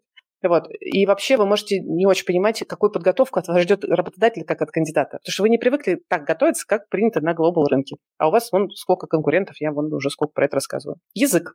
Ой, я сейчас тут один совет сразу дам.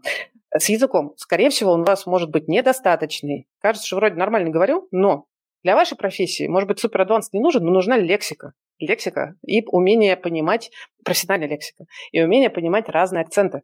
Значит, с акцентами, за акцентами, тренировкой акцентов идите на iTalki, надеюсь, все знают про этот э, сервис, э, дешево и сердито, ну, недорого сердито. Прям тренируйте, тренируйте, тренируйте э, там наслушанность. А второе, если вы нацелены на международку, даже, может быть, в перспективе, не только сейчас, вот найдите прямо сейчас, вот закончится курс, пойдите, найдите на курсере курсы по вашей профессии от какого-нибудь крутого вуза или даже компании. А, и пройдите этот курс. Вот прям пройдите на английском, прям разбирайте лексику, приносите его своему преподавателю. Пройдите курс, запишите еще прохождение курса вот этого э, там классного на курсере в LinkedIn, получите сертификат. Вам это супер поможет э, нахвататься той самой лексики, которой вам может не хватить на собеседовании. Понимаете? Что еще? Э, вообще неочевидная штука еще может вас аффектить, она э, связана с межкультурной коммуникацией, с менталитетом. Говорит, что нет никакого менталитета, давайте будем говорить про межкультурную коммуникацию. Ну, то есть мы э, выросли в постсоветском с вами все пространстве. И когда сталкиваемся с какой-нибудь инк- инклюзивностью, с diversity и другими какими-то странными штуками, э, э, до которых российская реальность пока не доросла, это важно. Вас могут вообще отфильтровать по тому, как вы формулируете свои мысли. И вам это никто никогда не скажет. Вам просто не дадут этот фидбэк. И про это вы можете только случайно узнать. Может быть, от э, опытного рекрутера, который вас ведет. Вообще очень большая удача получить такой фидбэк. Но то не факт. Вот. Э, я рас... люблю очень рассказывать один кейс. Э, мне рассказал его технический менеджер из Гугла. Он давно уже на западном рынке, он в Америке работает. И он уже в Амазоне поработал, в Apple. Вот. И он рассказал, что его компания отказала одному классному очень хорошему кандидату с точки зрения бэкграунда, только потому, что во время собеседования он не смотрел в глаза и не общался с одним из занимающих менеджеров. То есть там было три нанимающих. С двумя он поддерживал контакт глазами, а с третьим не поддерживал. Вот одним он задавал вопросы, а с третьим не коммуницировал. Ну, прям в глаза не смотрел. Как вы думаете, почему? Почему не, э, э отказали, потому что... Почему человек не смотрел в глаза э, третьему собеседованию? Есть идеи какие-нибудь?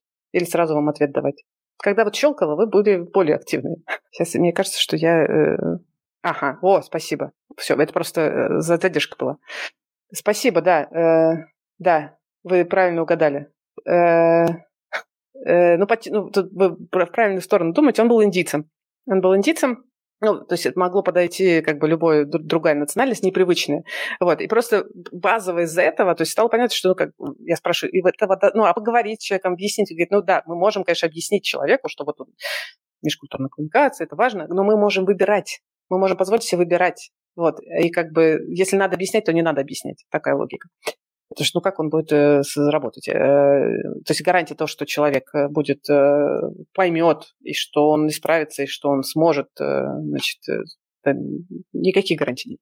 Так, Значит, и еще, кстати, важное, вы, скорее всего, то, чего вы, скорее всего, не делаете, вы, скорее всего, не закладываете для себя нормальные, адекватные сроки на поиск работы и тот объем работы не закладываете, который реально нужно проделать для успешного поиска. Вот, то есть и точно не используйте все инструменты, которые нужны в системе. Про это будем говорить. Так, есть ли универсальный способ гарантированно найти работу? В любых условиях, для любых грейдов, и для свитчеров, и для тех, кто всегда искал работу. Я считаю, что такой способ есть. Более того, я начала так считать недавно. Я раньше сомневалась в том, что есть какая-то прям универсальная система. Я была уверена, что надо делать разные стратегии с использованием разных инструментов для джунов, для свитчеров, для топов. Но я сейчас уверена почти на 100%, э, что такая система есть. Почему почти на 100%? Потому что ну, я не могу быть уверена ни в чем на 100%.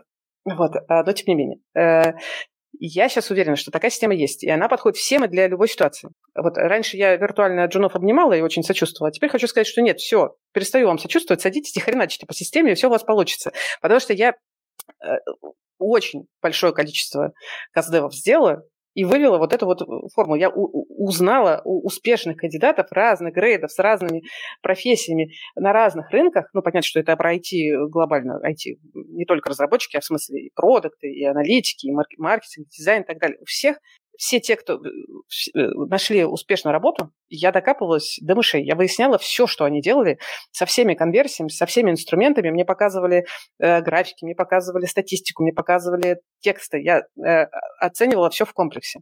Вот, я понимаю, что вот, если ты используешь вот эту систему, которую сейчас вам базово расскажу, оно работает в любой ситуации, даже если ты э, джун, даже если ты свитчер. Вот, но как бы э, Хочешь сказать, что волшебная таблетка? Нет. Э, ну, как бы, точнее, да, кажется, что можно назвать это волшебная таблетка, но это не таблетка, конечно. И это очень системная работа, требующая довольно серьезных усилий от вас. Да? То есть вы должны делать то, чего раньше, может быть, не делали, и должны это делать системно. Я сейчас расскажу, из чего состоит система поиска работы. Она кажется очень легко и просто, но я объясню, почему это может не работать у вас и как можно делать, чтобы это работало. Так, да, есть. Э, значит, э, во-первых, знать инструменты, которые нужны для поиска работы, знать, как они работают, использовать их все и делать это системно. Э, я сейчас покажу, что за инструменты. Очень понятный инструмент, вы все их знаете. Может быть, не все знаете. Может быть, вы э, э, э, про них слышали, но не использовали. Или, возможно, вы их использовали, но попробовали и бросили. То есть здесь важно именно комплексность использования всех инструментов на системной, правда, основе. А, это инструменты, которые всем доступны. А, но почему тогда люди ищут работу месяцами или годами? Во-первых, потому что не умею пользоваться инструментом. Резюме у меня не, ну, какое-то есть, не идеальное. LinkedIn есть, но он не работает. Я как бы особо не занимаюсь. Или я пользуюсь не всеми инструментами. Резюме сделал, отправляю, ну, этого же, наверное, достаточно? Нет, недостаточно, ребята. Вот. Или, э, ну, я вроде знаю, как собеседование проходить, но не тренировался никогда. Надо тренироваться, нет навыка. навыка. А при поиске работы на новом рынке, за рубежом, надо задействовать все доступные инструменты. Может быть, это кажется муторным, но надо во всем этом разобраться и научиться, и как бы освоить. Вот. Не надо думать, что прокатит. Не прокатит. Давайте базово решим, что не прокатит, что нужно систему брать и использовать. Смотрите, какие главные ошибки русского иммигранта я э, вижу и слышу при поиске работы. Первое. Полагаться только на резюме. Даже усугублю. Найму профессионала, говорит русский иммигрант, пусть напишет мне резюме рабочее. Вот пусть напишет идеальное резюме под Google. Вот сразу, чтобы в Google меня взяли. Это настолько не соответствует реальности. Так вообще не работает. Может быть, так работало в 2021 году, правда. Сейчас так не работает. вот, если вы вспомните, в 2018 каком-нибудь году, в 2017 тоже не работало так. Вот, это реально у нас испортил э, квартирный вопрос, точнее, 21 год, э, венчурный активный этот самый. Вот, э, можно годами рассылать резюме, отправлять резюме, надеяться, что это сработает. Не сработает. А, вторая ошибка – это хаотично пробовать все инструменты. Хаотично. Вроде и резюме поделали, ну, чуть-чуть LinkedIn поправили, ну, чуть-чуть позанимались разовым нетворкингом. Вы, когда это делаете не системно и хаотично, вы выдыхаетесь, потому что у вас не работает ничего. Вы тут э, сделали, не пора сработало, тут сделали, не сработало. Вот, блин. Вот, вы теряете энергию, стресс, потому что, ну, поиск работы – стресс. Вы выгораете, вы теряете время, вы теряете деньги. Да, у вас Э, при этом может сработать и что-то быстро. Я вам вон рассказывала в начале э, кейс, который меня привел к тому, что делать курс. Но надо понимать, что за этим стоит как бы, с одной стороны, вот э, LinkedIn поправил и все. Но надо же понимать, что там было, подводная э, часть. Вот у нас на первом потоке начались всякие тоже волшебные вещи. Из серии, о, рефералку получил э, от участников курса, классно, офер.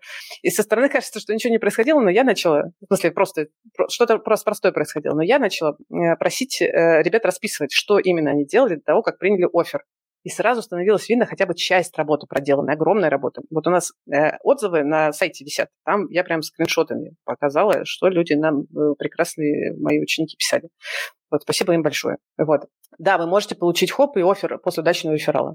Вы можете даже надеяться проскочить и на офер с первого раза. Но если вы до этого не тренировались в самопрезентации, не тренировались в прохождении интервью, если вы не тренировались в то, как отвечать на сложные вопросы на собеседованиях, если вы не изучали, как компания нужно вам типа собеседует по ценностям, то велик очень риск, что вы завалите свой шанс, подаренный нетворком. Вот мы, например, на курсе вводим такое понятие, как тренировочные компании. То есть это не только вы делаете моки на курсе, мок-интервью тренировочный, но и вы, э, я рекомендую идти специально собеседоваться в компании с красной зон светофора. Это еще одно наше упражнение для тренировки, потому что вам нужно этот навык. Вы не, мало, у вас его мало 100%. Вот, точно так же э, ваш нетворкинг может не сработать, просто потому что вас зареферили, например, хорошую компанию, а у вас хреновый LinkedIn. Нанимающий открывает, думает, блин, ну, что-то, конечно, говорят, норм, чувак, но LinkedIn фиговый. И вас просто зареджектят, вы даже не узнаете, почему. Я уже не говорю о том, что кроме простой отправки откликов на вакансию, нужно знать, что же делать, чтобы выделиться среди других кандидатов. А не, и не просто знать это делать. Потому что э, количество откликов, резюме, которые сейчас работодатель получает на, на свою вакансию, оно э, очень большое. С этим очень сложно справиться, серьезно. Ну, то есть открывается вакансия, там если компания более-менее э, ок, норм известная, там может быть 200-300 откликов. Средняя, да, бывает 1000, если компания классная с точки зрения HR-бренда и прочих условий. Там удаленка есть, HR-бренд классный, продукт классный, там и тысяча откликов, может быть, на одну вакансию. Я писал про этот пост э, с разбором. А, а в среднем, я бы сказала, что 250 где Вот в среднем 250 откликов на одну вакансию. Это очень много. Вам нужно э, я, конечно, сейчас хочу наверное, рассказывать э, куски из курса, но я буду, простите, мало времени. Давайте сделаем так. Значит, запомните, пожалуйста, надо освоить систему поиска работы раз на всю жизнь. Да, может что-то меняться, но принцип будет всегда одинаковый. Научитесь и больше не разучитесь. Вот. И надо запомнить, что без стратегии на глобальном рынке уже нельзя. То есть в России СНГ э, может казаться, что это дикость. В смысле мы привыкли, что работа находит нас сама. Но нет, ребята, нет. Вам нужно знать о всех инструментах, уметь ими грамотно пользоваться. Не просто какой-то LinkedIn профиль, непонятно как заполненный, а прям очень хорошо заполненный, оптимизированный профиль, которым вы умеете грамотно пользоваться с точки зрения нетворка в том числе. Не просто какое-то резюме, которое вам кто-то переписал, это редактировал непонятно кто, а идеальная самопрезентация, которой вы умеете управлять под разные вакансии. Понимаете? Не просто какой-то хаотичный нетворкинг. Там с кем-то познакомился, тут кому-то написал, а прям выверенная, четкая, пошаговая стратегия. И вы встраиваете это все в систему. Не, мы, не мечетесь как бы хаосно, а знаете, как работает система, и управляете. Вот. Есть, э, наверное, несколько шагов э, важных. Да? Вначале э, проблема, которую я часто вижу, это хаотичная подача заявок вообще на все подряд. Вот, кстати, да, вот сейчас мы про это поговорим, я там еще немножко скажу, и тот инструмент, который я вам хочу дать, он вот вас здесь чуть-чуть с, поможет вам. Я очень часто встречаю хаотичную э, подачу заявок на все подряд. Я даже прошу э, к нам на консультации карьерные, приходят ребята, даже уже после курса, э, ну, особенно в середине курса, когда у нас еще шел, значит, выкатывали список откликов, мы рекомендуем это делать, и было видно, что человек просто откликается на подходящие ключевые слова. Не надо так делать. Я подождите, расскажу, что надо делать. А, нужно анализировать себя рынок. Нужно понимать, что я хочу делать, что я умею делать, какой у меня навыки и опыт какие есть вакансии анализировать, какие предложения на рынке труда, понимать зону потенциала, пересечения «хочу», «умею» и какие возможности есть на рынке. Это направление, план действий должен быть. Второе. Есть проблема с упаковкой опыта. А вот есть статичная упаковка опыта, более-менее, там LinkedIn, там под пул вакансий э, нужно упаковывать, который в целом интересует. Но это ваш профиль, это как профбренд. Вам все равно нужно его обновлять, затачивать и понимать, как это делать, как делать, чтобы он работал. А резюме и cover letter вам нужно затачивать под конкретные вакансии. Да, это может быть долго, это нудно, это время затратно, но не делать так, рисковать, что выхлопа у вас вообще никакого не будет. Лучше, меньше да лучше. Пять вакансий лучше заточить, чем тупо рассосать 50 и не получить никакого эффекта. Да, приходится приписывать документы под каждую вакансию. Вот, контакты. Контакт, налаживание контактов с рекрутерами. Просто поставьте себя на место рекрутеров и ну, как бы вы можете высказать себе в глубине души все, что вы думаете про этих рекрутеров, и какого черта они не делают свою работу, и не читают ваше резюме супер внимательно, и не догадываются, что же, э, значит, что именно вы должны подойти на эту вакансию. Но представьте себя э, немножечко прямо на место рекрутера. Сотни заявок получает рекрутер на вакансию. И если рекрутер не знает, что он должен вытянуть именно ваше резюме, то он не дойдет до него. Просто не дойдет. Он просто статистически не дойдет, потому что 250 откликов он получил, а, начинает отбирать там разными способами. Там можно не дойти еще даже до отбора э, глазами рекрутера, можно отреджектиться еще на старте. Начинает отбирать там с помощью АТС, э, и он найдет там 5-7 кандидатов релевантных, первых, назначит с ними собесы, и ими закроет вакансию, а до вас не дойдет просто. Но вот э, как сделать так, чтобы он до вас дошел, до вашего резюме? Как сделать так, чтобы вас порекомендовали, посоветовали? Как связаться с людьми, которые принимают решения? Формальный реферал, например, неформальный реферал, как выстраивать контакты с рекрутерами, как налаживать связь с нанимающим. Пятое. Подготовка к собеседованию. Никогда не готовятся наши люди. Наши люди в булочную на ездят э, на такси и не готовятся к собеседованию. Вот. Э, пусть работодатель покупает меня таким, какой я есть. Вот такое я даже слышала. Да нет, в смысле, зачем так вообще к этому подходить? Если есть шанс подготовиться, ладно, тоже сейчас хочется немедленно рассказывать, что там нужно делать, значит, надо готовиться прорабатывать самопозиционирование в общем плане, что вы о себе рассказываете. И самопозиционирование должно быть заточено под вакансию конкретную. Вам нужно подготовиться к общим и поведенческим вопросам, и подготовиться к специальным вашим вопросам по специальности. Здесь я вам не помогу. У нас на курсе есть отдельный топик специализации, там ребят друг другу помогают, но я вам не расскажу, что вам конкретно нужно э, готовить для хард-интервью, но принцип расскажу. Ну и опять же, э, Понятно.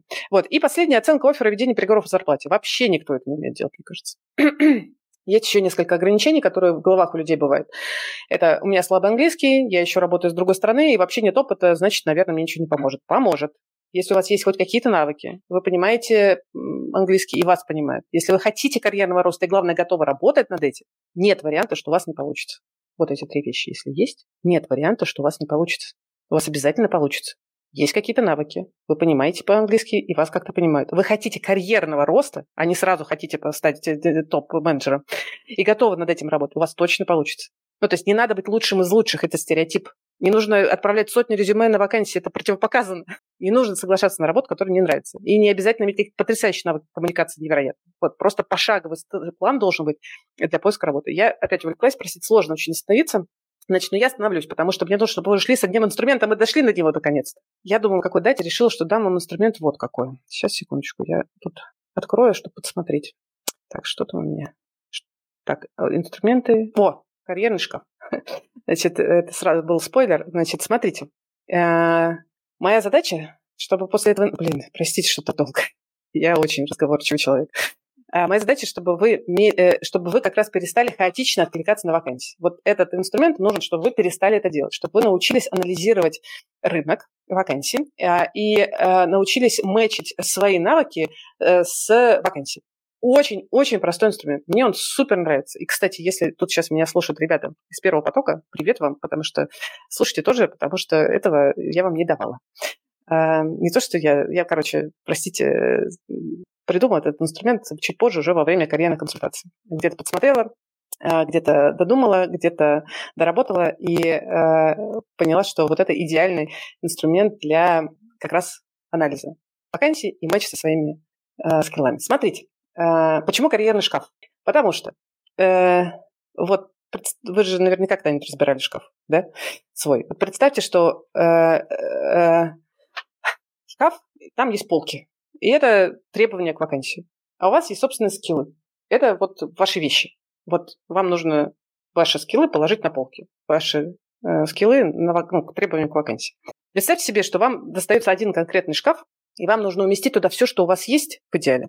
Вот. А какие бывают шкафы? Давайте метафорично. Бывает, я сейчас покажу, как это работает на примере. Пока сейчас метафора, а потом мы перейдем к самому инструменту. Бывает маленький шкаф. Маленький шкаф, куча вещей, вы туда положили вещи, запихали, а куча вещей осталось. В целом это плохо, да? Ну, потому что что-то не влезет, и вам, может быть, будет неинтересно работать. И вы, очевидно, overqualified. Ну, вас просто не наймут с таким количеством вещей. Зачем? Наймут того, у кого есть еще свободные полки для развития. Вот. Эм, э, бывает шкаф с неподходящими полками, когда ваши вещи просто не влезают туда. Ну, понятно, да, метафора в том, что э, скиллы не подходят просто. Ну, нужны другие скиллы. Вы это должны сразу увидеть и не откликаться э, на вакансию, если э, соответствие очень маленькое. Сколько должно быть соответствия, тоже скажу. Давайте представим огромный шкаф. Ваших вещей катастрофически не хватает, и чтобы его заполнить, э, вот просто огромные пространства. Или, может быть, у него такие полки, на заполнение которого потребуются годы. Самые сложные полки – это когда требуется конкретный бэкграунд долгий или образование, которое не получишь на раз-два но это тоже не ваш шкаф. Ну, то есть там требуется PhD, например. Ну, вот в определенной сфере. Ну, это, блин, сколько же вам нужно времени его получать. Если это критичный навык, то тогда и это, и не надо его тогда э, откликаться туда. Вот. Значит, э, идеальный шкаф – это там, где полки подогнаны под вас, вещи свободно помещаются. Свободные полки есть, но их немного, и все они для вас доступны. И вот карьерный шкаф надо делать для каждой конкретной вакансии. Я сейчас вам, а я наверное, прям покажу. О, я вам прям покажу сейчас сразу, как это выглядит внутри. Секунду. Что надо делать? Смотрите, на курсе э, э, все ученики получат э, такой Excel. Э, тут много разных э, шаблонов, практик и всего прочего. Я пока только вот рассказываю про карьерный шкаф. Значит, смотрите, вам нужно выбрать, какую роль а, вы для себя выбираете. Нужно выбрать одну роль. Одну. Нельзя выбирать много из разных. Нужно конкретную одну роль. И для каждой роли нужно делать отдельный шкаф. Роль должна быть конкретной и консистентной. Например, продукт менеджер А вот в одну роль сразу и продукта, и проекта, и продюсера не надо. Вам нужно найти 10 вакансий одного профиля. Вот, вот, вот этого, вот, которого вы выбрали. Прямо сюда напишите. Такой-то профиль. И, например, еще важно, я считаю, учесть локацию одна локация важна, потому что требования к продукту в Германии могут отличаться от требований к продукту в России. Лучше бы вы заранее про это поймете. Вы находите 10 вакансий на LinkedIn, на Indeed, где угодно, в чатах э, и так далее.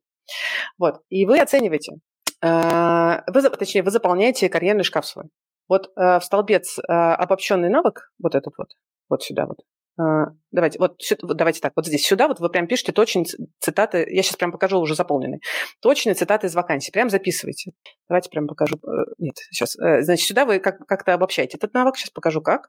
Вот здесь вы ставите количество упоминаний. Вот э, такие, такой навык требуется, не знаю, там, 10 раз из 10 или там 5 раз из 10. То есть вы понимаете, насколько это критичный навык, например. Здесь вы прописываете самооценку.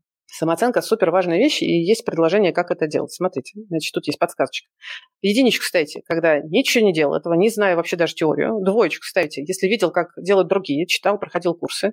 Троечку, если ну, попробовал делать самостоятельно, есть какой-то опыт.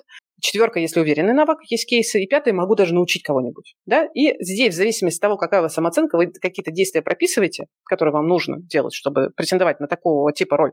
Или говорите, не надо ничего делать. Вот вам пример заполнено такого карьерного шкафа. Значит, смотрите, у нас э, человек хочет э, быть руководителем продукта в Германии. Нашел человек 10 вакансий. В каждом из этих вакансий требуется английский. 10 из 10. Человек оценивает себя на троечку по английскому. Один-два раза пробовал делать самостоятельно, ну, в смысле, не очень хорошо э, оценивает. И он здесь пишет, вот что я буду делать, чтобы, значит, увеличить навык хотя бы до четверочки. Прямо сейчас. Дальше вспоминаем, руководитель продукта Германии. Вот здесь вот такие вот были как бы задачи в компании. Вот. А объединил человек это как бы управление проектами. Несмотря на то, что руководитель продукта, есть требования управления проектами. Встречается 7 из 10. То есть это важный, важное требование. Навык свой оценивает человек на четверку. Это значит что? Что значит? Уверенный навык есть. Ничего не делаю, потому что есть что еще по-другому поделать. А вот смотри дальше. Работа с метриками.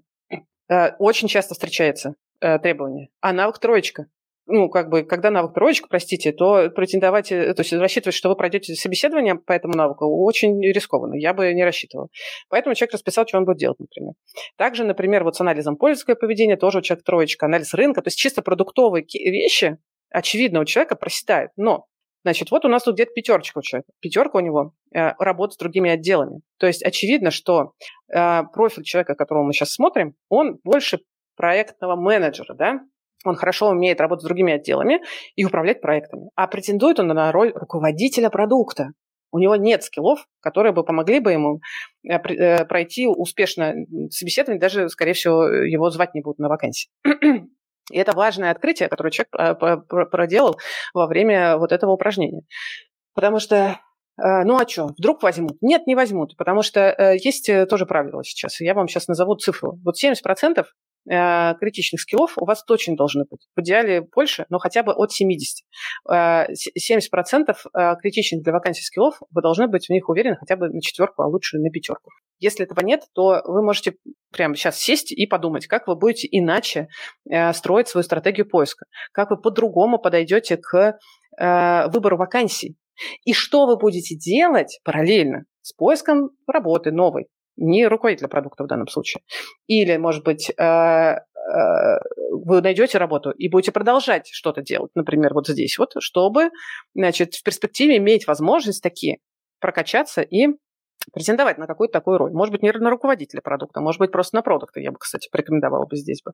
Вот. А, и здесь вот прямо понятный какой-то план уже, честно говоря, действий, да, то есть, ну, вот, например, здесь ментор человек э, решил, что надо ему найти, очень хорошая штука, мини-курс пройти анализа рынка, там, сделать анализ рынка на, для одного-двух продуктов, ну, например, там, пробона э, вполне себе можно делать. Вот, найти подработку с исследованием. Хороший план для того, чтобы в перспективе претендовать на эту роль, но, а не фрустрироваться сейчас, почему меня не зовут на эту роль. Вот. Э, что думаете? Как вам такая идея с таким э, э, с таким упражнением. Я э, не дам вам эту табличку, потому что табличка, она э, красивая очень, э, вот, и в смысле, не потому что она красивая, не дам, я дам, не дам, потому что она хорошо работает в комплексе, но я вам дам э, скриншот, э, вы можете для себя это просто сделать в любом случае, а этот инструмент у нас э, вы получите на курсе.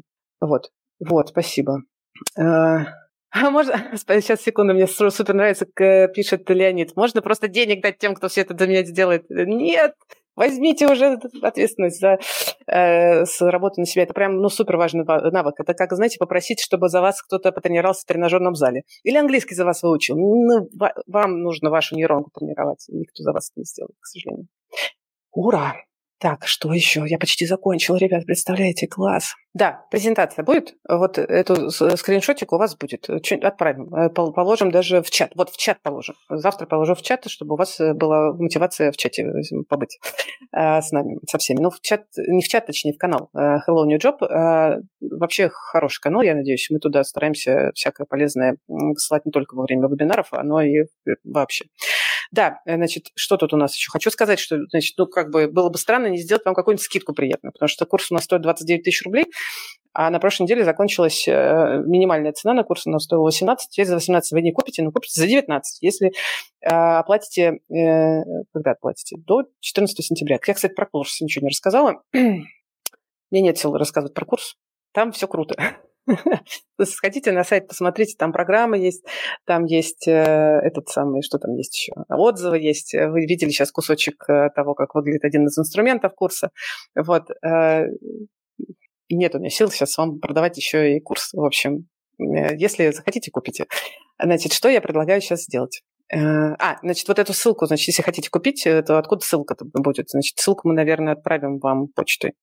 Да, после того, как мы сейчас закончим вебинар, а мы его сейчас закончим, потому что два часа уже прошло, вы получите от нас письмо, и там будет ссылка на скидку.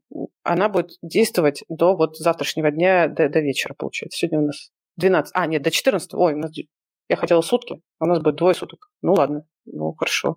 Я что-то, ну ладно, я просила делать сутки, ну будет до 14. Ладно.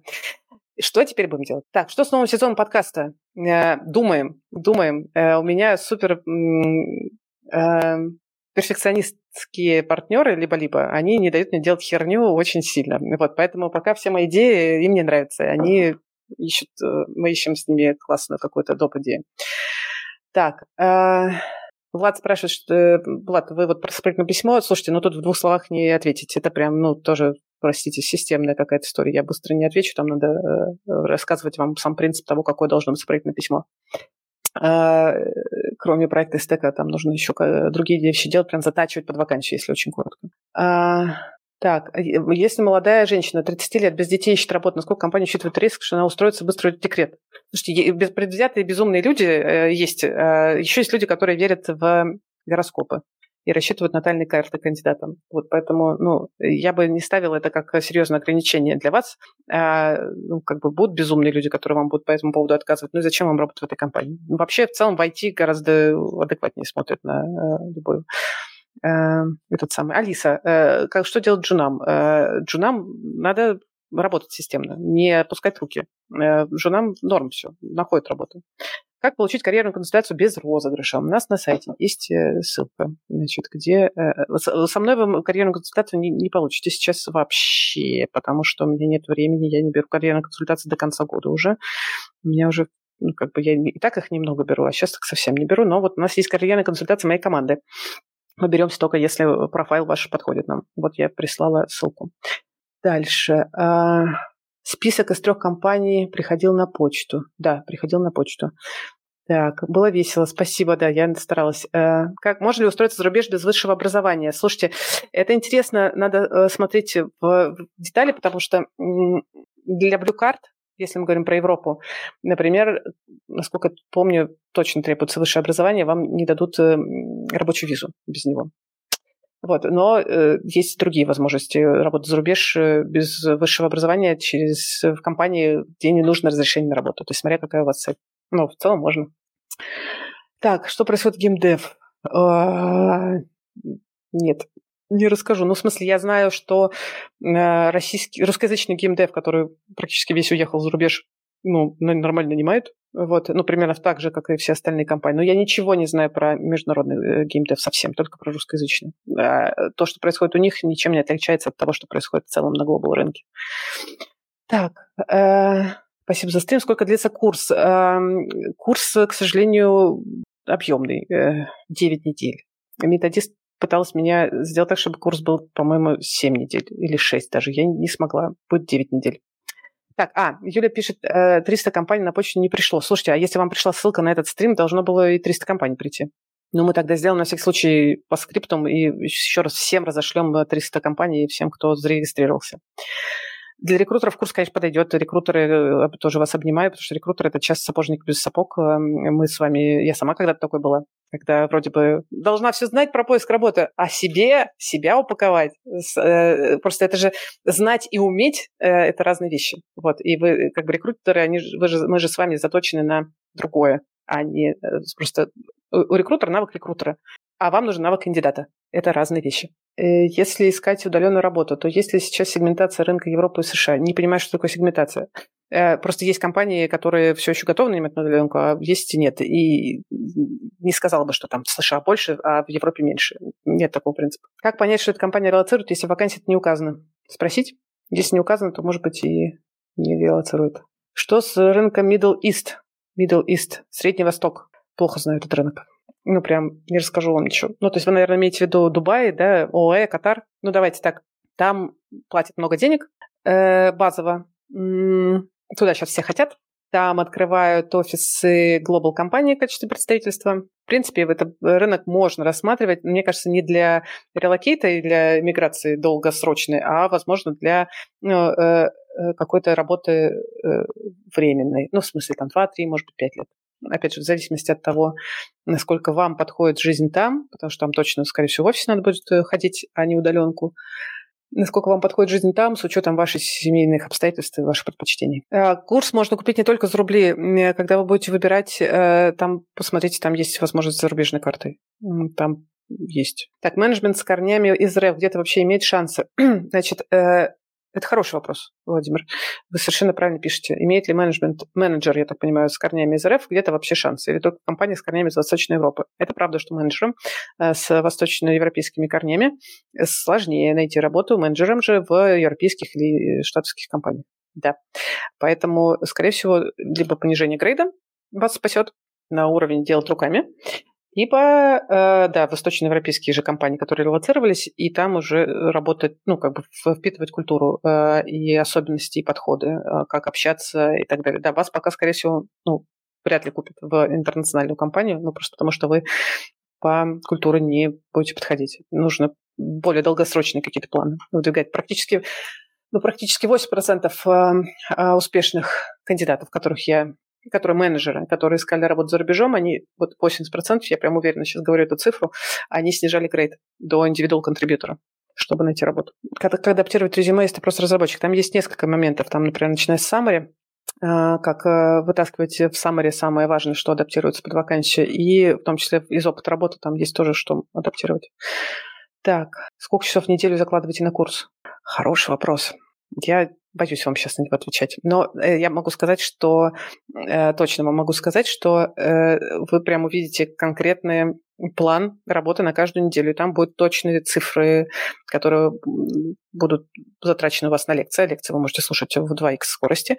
Вот. И время примерно на домашке и на практику. Вы просто заранее будете понимать, сколько. Но это будет, я думаю, не меньше 5-6 часов в неделю. А когда курс закончится, будет уже не сезон по вакансиям. Знаете что? Когда курс закончится, вы получите навык поиска работы, и неважно, будет сезон или не будет сезон, будете понимать, как все устроено.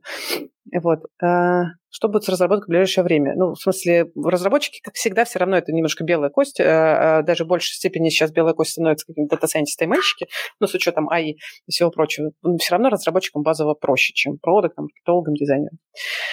Но как бы разработчик на, тем, на том же самом рынке, где стагнация. Смотрю вакансии на ХХ, требования трех лет опыта, но откликов на вакансии 3 плюс, 300 плюсов. Действительно, столько опытных специалистов ищут работу или все выпускники курсов заспамили? Очень по-разному. Ну, в смысле, там просто и в том числе опытные тоже, конечно, откликаются.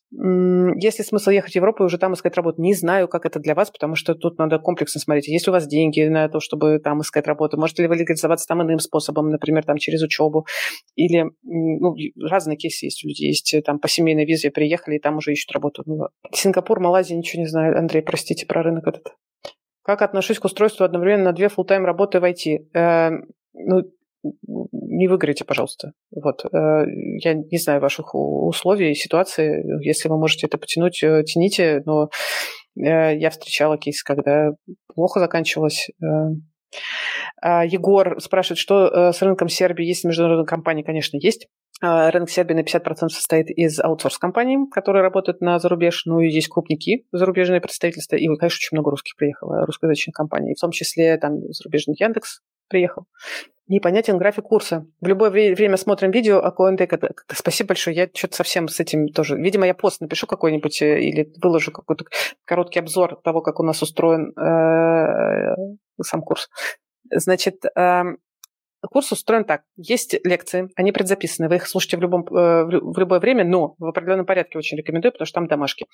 Э, значит, есть два раза в неделю у нас с вами реал-тайм разговоры, и они э, важные, потому что один реал-тайм разговор, он э, связан с практикой, которую вы делаете по окончании всех домашек, и это будет практика живая в реал-тайме, со мной в том числе, и вы друг с другом это будете делать. И она важная. Бади-практика – это соль нашего курса, выпускники первого подтвердят, насколько это важно и круто. Я вам еще про это расскажу, но уже когда вы купите, ну, просто чтобы сейчас не тратить время. И второе будет конде-сессии, которые будут заточены, опять же, под тот э, э, те, те, те, те, ту информацию, которую вы прошли, вот э, те домашки, ту практику, которую вы сделали, за, например, за эту неделю, за эти две недели.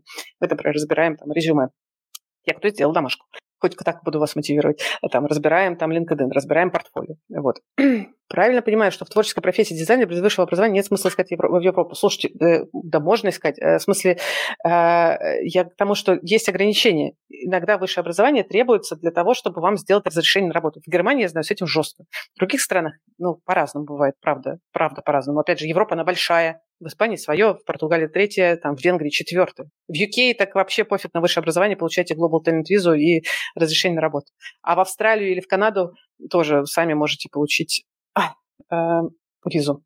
А, как попасть в пул кандидатов, в котором период New HR? Написать нам вот сюда. У нас есть почта специально для таких вещей. Вся моя команда вас, ваше резюме, увидит. Так, задания и темы будут выдаваться понедельно или все сразу? Можно ли заспидранить? Хотите, спидраньте. спидранить. Э, ну, как бы ничто вас... Но практики будут... Э, э, онлайн-практики, они будут в любом случае как бы привязаны к понедельникам, потому что не нужно вас собрать всех в одно и то же время, это будет заранее привязано. А потом вы уже эти онлайн-практики сможете проводить, проходить асинхронно в рамках запущенных бади практик на курсе, расскажу тоже.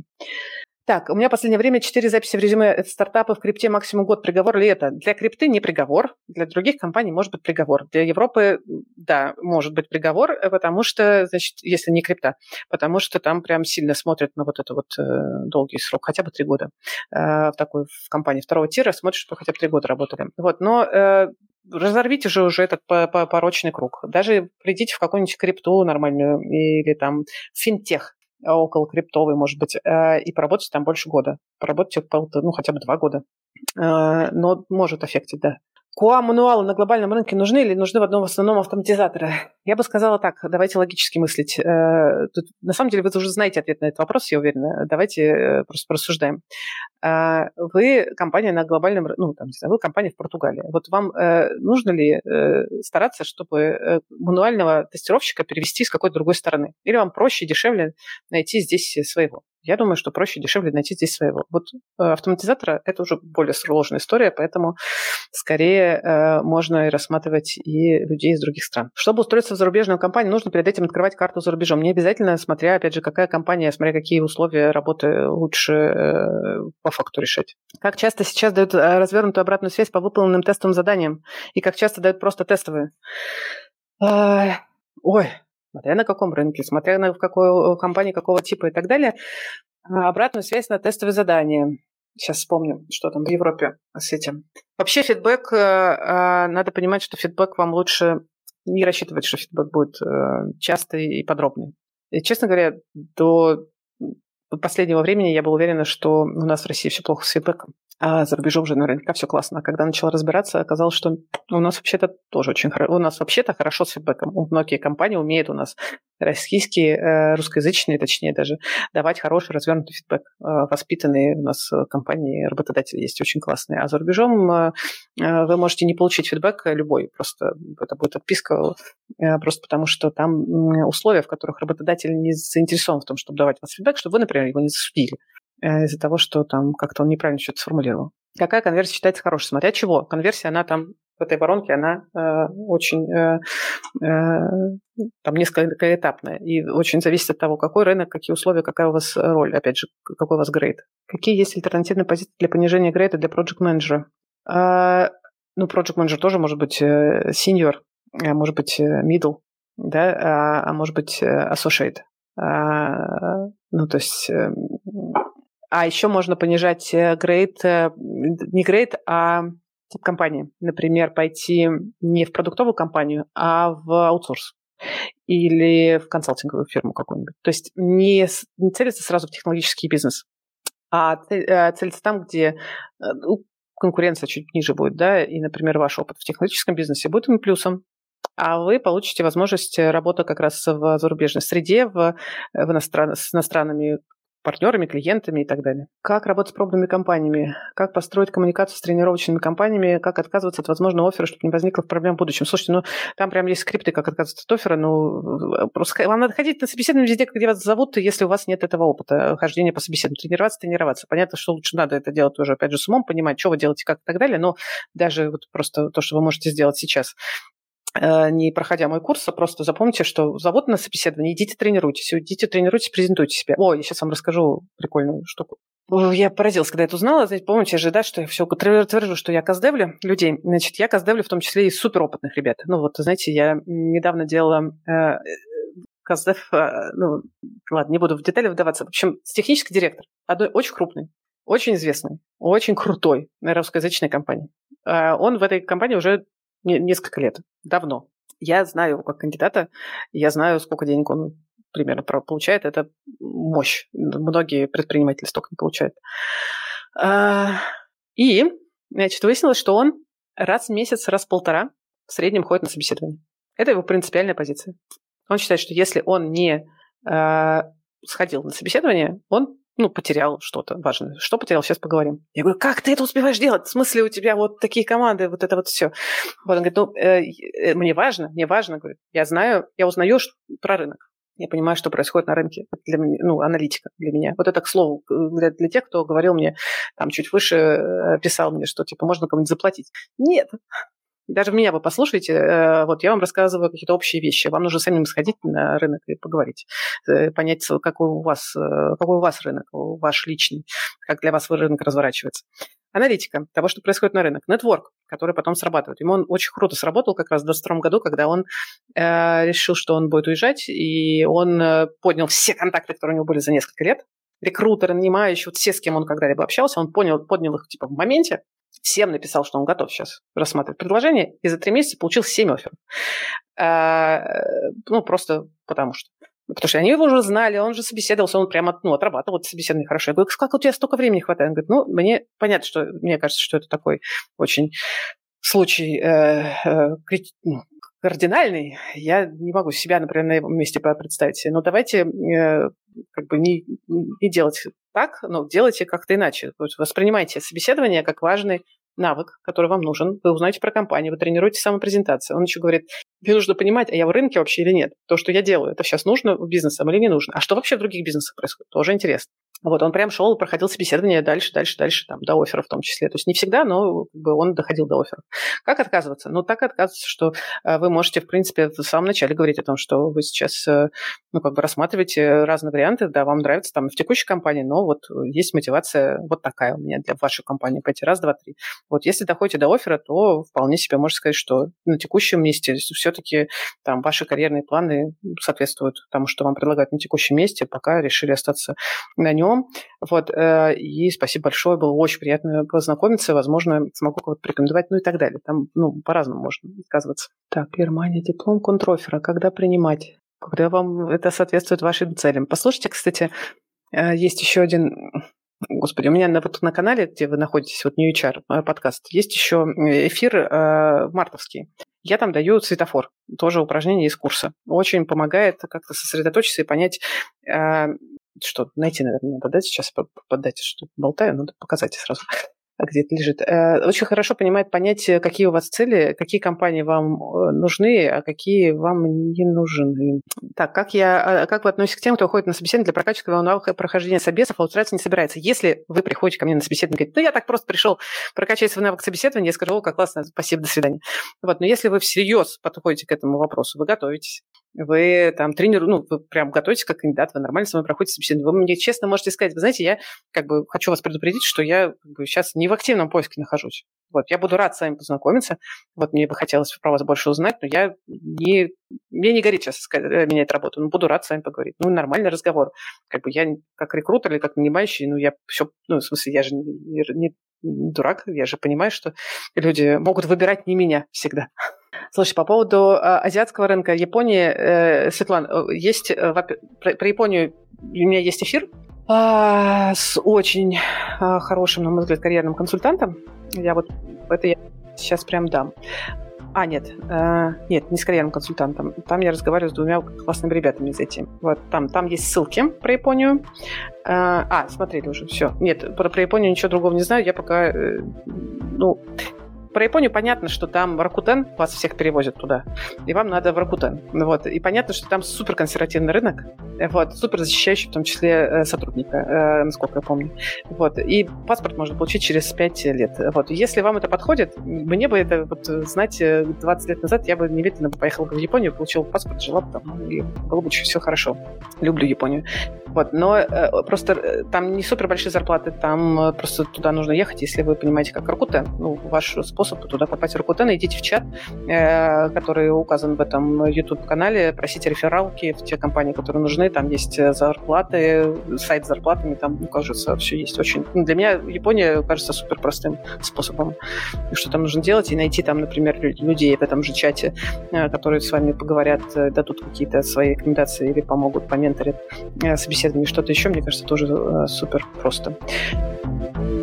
Если вам нравится наш подкаст, и вы сейчас планируете рассматривать для себя поиск работы, то я приглашаю вас на свой собственный авторский курс, где буду рассказывать методику поиска работы в новых реалиях и в России, и за рубежом. Будет полезно и тем, кто ищет прямо сейчас, и тем, кто планирует поиск работы в будущем.